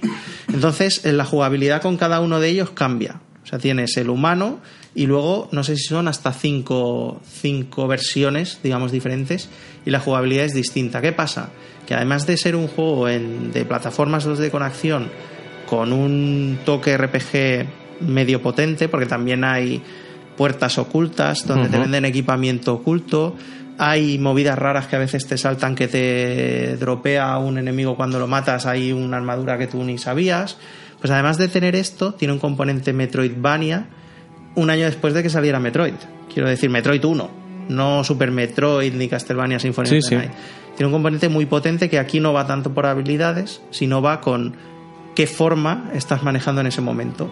Porque hay una que puede destruir bloques por el suelo, hay otra que puede mm, subir por las paredes, engancharse al techo y llegar arriba de los sitios. Entonces, me ha parecido brutal. Eh, os lo pasáis, si más o menos sabéis lo que estáis haciendo, os lo pasáis entre 4 y 5 horas. ¿Vale? Imagino que si lo conoces el original en dos o tres horas te lo podrías pasar. Y si bueno, vas un poco a buscar secretos, es súper divertido, porque tú a veces le das arriba en un sitio y entras por una puerta que no has visto, o sea que no estaba, que no estaba ahí, o descubres equipamientos y tal. Me ha parecido una maravilla. Y aparte, que tiene tiene unos secretos súper ocultos que son las joyas de los animales. Sí, las mazmorras, digamos, chungas las de chungas, que- narices. Que, son unas joyas finales, que son mazmorras como adicionales, ¿de acuerdo? Eh, no la que te transforman en animal, sino después. no, las unknowns, digamos, se llaman Exacto, unknowns, creo. Que, que también son muy interesante. Y lo que me mola mucho es que las armas te dicen en la descripción lo que pueden hacer, ¿de acuerdo? Pero no te acaban de explicar cómo hacerlo. Sí. Hay una arma que dándole hacia arriba y salto te permite cambiar de forma En medio sin, de un tener, salto, sin sí. tener que ir a sitios para cambiar de forma, por ejemplo, o hay armas que eh, o armaduras que hace que te salgan más corazones o más monedas y ahí claro vas jugando con Hay ese otra que te autorrevive, por ejemplo, Este juego o que te evita que la lava te dañe. este juego es toda una lección. Creo que lo dije en el programa en el que lo comenté yo. Es toda una lección de que, de que muchos juegos de antaño, solo remozando el gráfico, el aspecto Funcionan. técnico, funcionan perfectamente a día Sí, de sí. hoy. Porque podrían. Este juego me dicen que es un juego indie de 2017 y me lo creo, lo pero a pie juntillo. Por eso ¿eh? yo lo quería traer y por eso me ha gustado y me ha sorprendido tanto. Porque jugablemente es el juego del 89, no o del año que sea, yo creo que era el 89. No es un juego del 2005 No, ni no. de hoy, pero pasa por un juego perfecto a nivel de día de hoy. Y voy a lanzar una crítica a la comunidad. Por Twitter he estado viendo mucho a tenor de Wonder Boy y de otros juegos de aspecto similar que están saliendo, cosas como, o por foros, cosas como no me gustan esos jueguecillos con aspecto de móvil. Mm, No lo puedo entender. O Sí, sea, es- no lo es entiendo. arte, es preciosísimo. Es que, es que es una maravilla. Wonder Boy y otros, ¿vale? Son maravillas. No puedo entender cómo alguien puede decir, no me gustan esos jueguecillos con aspecto de móvil. Sobre todo con el- la, la parte despectiva, ¿no? Un poco. me molesta por lo despectivo, lo de jueguecillo, lo de aspecto de móvil, y es algo que esta semana he visto un montón. A tenor de leer cosas sobre Wonder Boy y, y ya os digo otros parecidos. Alucino. Sí, sí. Juegazo, ¿eh? Recomendadísimo. Juegazo recomendadísimo, total. Total. En Switch y en todas, porque está Sí, en sí. todas las plataformas. Sí, sí. Sí, sí, sí. Lo que pasa es que en Switch le sienta especialmente bien porque por la parte portátil estos juegos le sientan muy bien. Sí, ¿eh? me viene muy bien. Muy bien. Muy bien, pues yo he estado jugando a dos cosas, ¿vale? Ah, la primera que va a ser controvertida ya, voy a recibir comentarios, os lo digo ya. Me he terminado Rime, que lo estuve jugando. Y es un juego que yo entiendo lo que me quiere decir, pero no me lo dice. No sé si, si me voy a explicar para, para que se me entienda, ¿no? Es un juego que tú ves claramente qué es lo que intenta hacer. Es un juego que es muy bonito. Es un juego que juga, creo que jugablemente no es tan bueno como la gente dice, ¿de acuerdo? Hablando claro, me parece un Uncharted sin tiros, ¿no? Porque tiene puzzles igual que Uncharted. Además, más o menos de la misma dificultad, no son muy difíciles. Um, y la forma de moverse es la de Nathan Drake, tal cual. O sea, escala de forma automática, lo que pasa es que sin la parte de disparos, coberturas y demás. ¿Qué es lo que pasa? Este juego, este juego uh, se basa en. tiene dos pilares fundamentales. Uno, en mm, la parte artística, por decirlo de alguna forma, ¿no? Su aspecto, su banda sonora, cómo te envuelve, ¿no? Su, su ambientación muy preciosista y demás. Y después tiene el, el impacto que te intenta pegar al final, ¿vale? Tiene un giro argumental de estos dramáticos al final que, que, que en teoría debería cambiarte toda la perspectiva. Y es verdad que debe cambiar toda la perspectiva, a no ser que desde el capítulo 1 te veas venir lo que está pasando, que es lo que me pasó a mí. Con lo cual, o sea, yo he conseguido empatizar cero con este juego, pero cero, además. Es decir, incluso, de hecho, me he escuchado otros podcasts que han hecho, por ejemplo, La Reserva de Maná hizo un monográfico específico de este juego. Eh, me he escuchado algunos podcasts que han hecho programas un poco largos, análisis un poco más profundos, incluso con spoilers y demás. Y, sí, yo entiendo todo lo que dicen, ¿no? Y, y es el típico juego sobre el que la gente dice, si no te emociona no tienes corazón y estas cosas, ¿vale? Porque es un juego súper emocionante y intenta decirte muchas cosas. Es un juego que se basa más en lo que insinúa que en lo que enseña, ¿no? O sea, todo es como muy onírico, todo es como muy metafórico, ¿no? Es casi una alegoría de juego, más que enseñándote otra cosa. Pero tampoco creo que esté especialmente bien hecho. Y aquí viene la clave, ¿no? Es decir, eh, hoy lo hablaba con Sebargue, con Sebas, un compañero nuestro que a veces ha estado aquí en la taberna. Los dos somos psicólogos, Mario también es psicólogo, y dice, a lo mejor es por eso, ¿no? Porque cuando te lo ves venir, o sea, solo con el nombre del, del, del logro de la primera fase ya sabes lo que te va a pasar. Claro. Porque, y, y a partir de aquí Lo que me da la sensación, y aquí viene el comentario que va a suscitar ahí ampollas, ¿de acuerdo? Es que intentan tratar un proceso psicológico como no como un psicólogo sino como Pablo Coelho. No sé si me explico vale o sea como el típico psicólogo de autoayuda de Chichinabo vale pues esa es la idea Como Que- el típico coach, quieres decir. por ahí vamos no el típico coach vital venido Uh, arriba estamos entrando ¿vale? en terreno Ahí muy ya, aquí, aquí sí que, aquí sí que la- ¿Vale? las hordas de Las hordas vienen, ¿no? Eh, Lo, lo digo porque yo me dedico a la gestión de empresa y si alguien quiere debatir de coaching, pues lo hacemos, pero en privado, no, no en los comentarios de la Mejor, taberna, por ¿eh? favor. ¿Vale? Pero bueno, pero mi, mi tweet es arroba fearlesscom780, ¿vale? Es el sitio para debatir esto. Pero lo que vengo a decir es que intenta tocar un tema de forma profunda, pero lo hace de forma, digamos, como muy superficial, no acaba de entrar, ¿no? Intenta poner ejemplos y alegorías, es un poco tramposo, te cambia cosas en el último momento para que tú las sientas de una forma. En teoría deberías rejugar el juego para, para ver lo que no habías visto antes, pero claro, cuando tú lo juegas ya imaginándotelo, pues, pues ya lo ves, ¿no? Aquí pasa una cosa importante. A mí eso también me ha pasado algunas veces. Por ejemplo, en, en JRPGs que tienen todos los. Todos no, pero fuertes tropos del anime. ¿Vale? Y si tú eres una persona con trayectoria viendo anime y tal, Te puedes ver venir giros Claro. que para otra persona son ultra inesperados. O con juegos que tratan temas muy afectivos, sentimentales, pero que a veces te pasa que a ti no te conectan, porque yo qué sé, porque a lo mejor ese tema a ti no te conecta o porque la forma de hacerlo no. Y claro, cuando es un juego que gusta mucho a la gente en general, te genera como una disonancia personal Total. a ti. Decir, mm, yo parece que voy al revés que la gente, pero a mí esto no me ha. Lo que quiero decir es que al final, y justamente hablábamos, ¿no?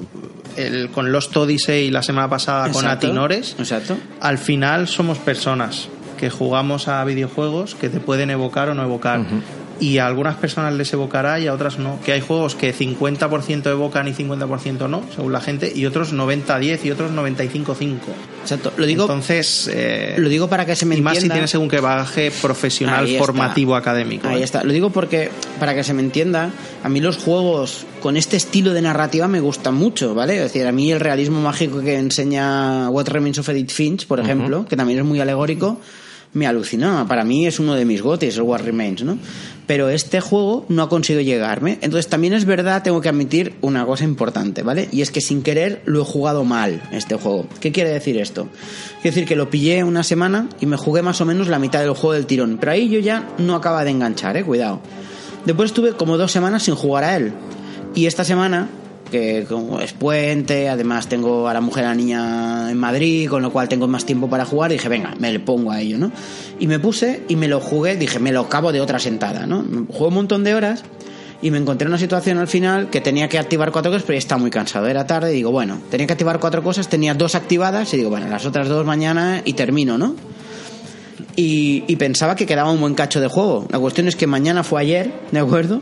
Y, y- y me senté, hice esas dos cosas en 10 minutos, o sea, me pilló en frío total el juego y la parte emotiva final del juego me pilló fuera del juego prácticamente, ¿no? Porque fue hacer esas dos cosas, la cena final prácticamente. Bueno, pero eso es algo que el jugador de antemano no puede controlar. Claro, si lo digo, lo digo porque a lo mejor también es porque me pilló que no estaba metido dentro del juego, ¿no? Es decir, a lo mejor es un poco la sensación como si juegas un juego de terror con, con yo qué sé, con música a plena luz del de día, con reggaetón. Exacto, ¿no? Dices, a lo mejor eh, no estaba en las mejores circunstancias para Bueno, pero una eso. cosa es jugar en según qué setting y otra cosa Y la- es eh, que el tiempo que podemos jugar influya en eso. Exacto. ¿eh? Y la otra cosa, para que se entienda que también soy una persona a la que en teoría este juego le debería haber llegado, es que yo tengo una hija, ¿no? Con lo cual, mm, ¿no? Es decir, y eso va de un niño, con lo cual el impacto que tiene, pues debería ser mayor en, los que somos padres, ¿no? Que también se ve que lo busca.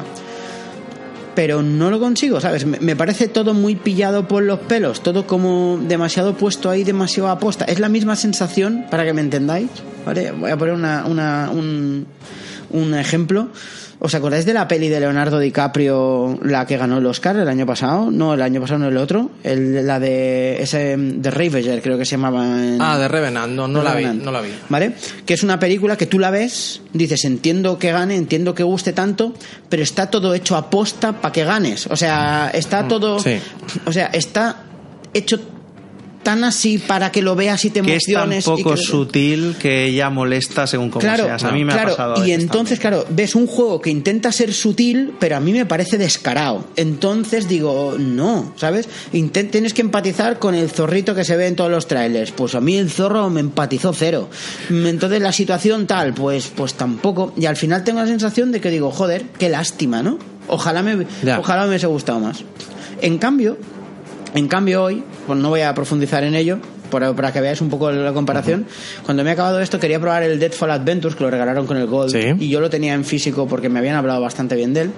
Pero claro, lo he metido en físico, yo no, no tenía el Gold activado el mes pasado, con lo cual no tenía, pero lo tengo en físico, pam, lo meto, y claro, se me pone a descargar la- los 4 gigas y pico, y digo, bueno, ¿y mientras qué hago? Digo, bueno, mientras tengo el remaster del Perfect Dark, me voy a poner a jugar el Perfect Dark, Hostia, tres horas jugando el Perfect Dark, tío. A tomar por culo el Deathfall. Qué puto juegazo. La semana que viene hablaré de él en profundidad.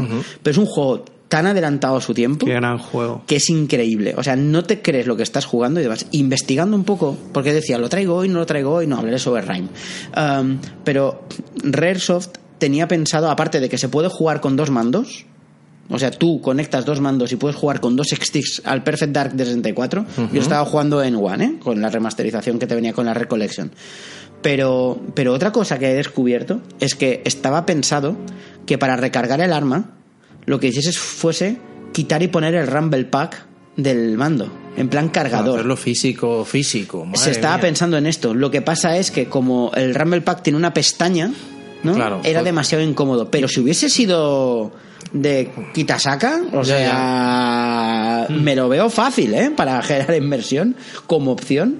Porque estamos hablando de un juego que ya te permite, en el 2000, jugar a un sistema de control tipo actual, porque enchufabas el mando 1 en el port 1 y, los, y lo cogías solo con la mano izquierda, ¿os acordáis del tridente Sí, 64? sí, sí, sí. Y con el mando 2 en el port 2 y tenías un mando de hoy en día bien Pues pegadete.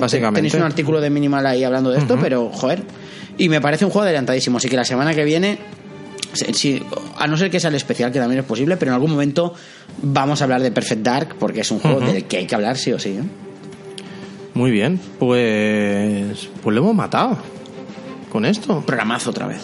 Otra vez. Programazo. ¿Cuánto hemos estado grabando? esta Parece vez? más corto que el anterior. Sí, ¿eh? yo creo Un que esta Estamos sobre las dos horas en lugar de sobre las dos horas veinte. Madre mía, hay que sacar otra media hora de contenido. Vamos, vamos, vamos. ¿De qué hablamos? ¿De qué En, hablamos? cuan- en cuanto metamos a Pedro de ahora nuevo en la ahora las ecuación, loot boxes. Las loot boxes, venga. va a ser meter a Pedro aquí y ya está, ya, ya la hemos liado. Tres horas y media. Ahí está. Bueno, pues. Pues nada. Cosas importantes a decir. Se acercan los dos programas especiales. Se acerca el programa del juego del año, que lo enfocaremos de forma un poco distinta también, ya os contaremos. Se acerca el número 2, el volumen 2, porque esto no es un número, es el volumen 2 del especial Bandas Sonoras, que será después de. después de. entre, entre Navidad y Reyes, por decirlo de alguna forma, ¿no? Y, y así que votad, o sea, darnos, enviarnos audios, tendréis formas, de- en, el, en la descripción, igual que la semana pasada, pondré cómo enviárnoslo. Algunos, que yo sé que nos escucháis, recibiréis un mensaje directo a través de Facebook para, para que nos lo mandéis, porque es un programa, el, tanto el del GOTI como el de Especial Bandas Sonoras, en los que nos gusta tener vuestros mensajes de voz puestos en el programa, ¿no? Me Ahí- podéis echar un vistazo al, de, al que hicimos el año pasado de bandas sonoras, que, que además, como todo el mundo nos dijo que, les había- que le había gustado mucho, para los que no lo haya escuchado, yo creo que es, es interesante. Además, eso no, no, tiene, no tiene fecha de caducidad. No caduca. Ahí está. Entonces, no, no hace falta, no es como los de, los de actualidad. Para, para que echéis un vistazo a lo que a lo que a las colaboraciones que nos enviaron y a lo que esperamos que, que si, que si tenéis ganas de, de enviar algo pues nos, nos enviéis para, para poner en ese especial. Totalmente cierto. Además tenéis la encuesta en Ludonauta sobre el juego del año, que sigue sumándose gente, los votos siguen subiendo. Comentarios, mm, hay uno más, pero en general los votos siguen subiendo. Y de momento tenemos a Zelda ahí bien destacado, Horizon un poco por encima de Mario, pero aquí viene la parte importante que Cuphead ha adelantado a Nier Automata por un voto. Así que están ahí estos dos pegándose por el, por el y bueno, Persona 5 se ha quedado bastante atrás. Entonces, pero Bueno. pero interesante, ¿eh? Se- va a ser un programa interesante en el que queremos saber también cuáles han sido vuestros juegos del año, etcétera, etcétera, etcétera. Así que a tope.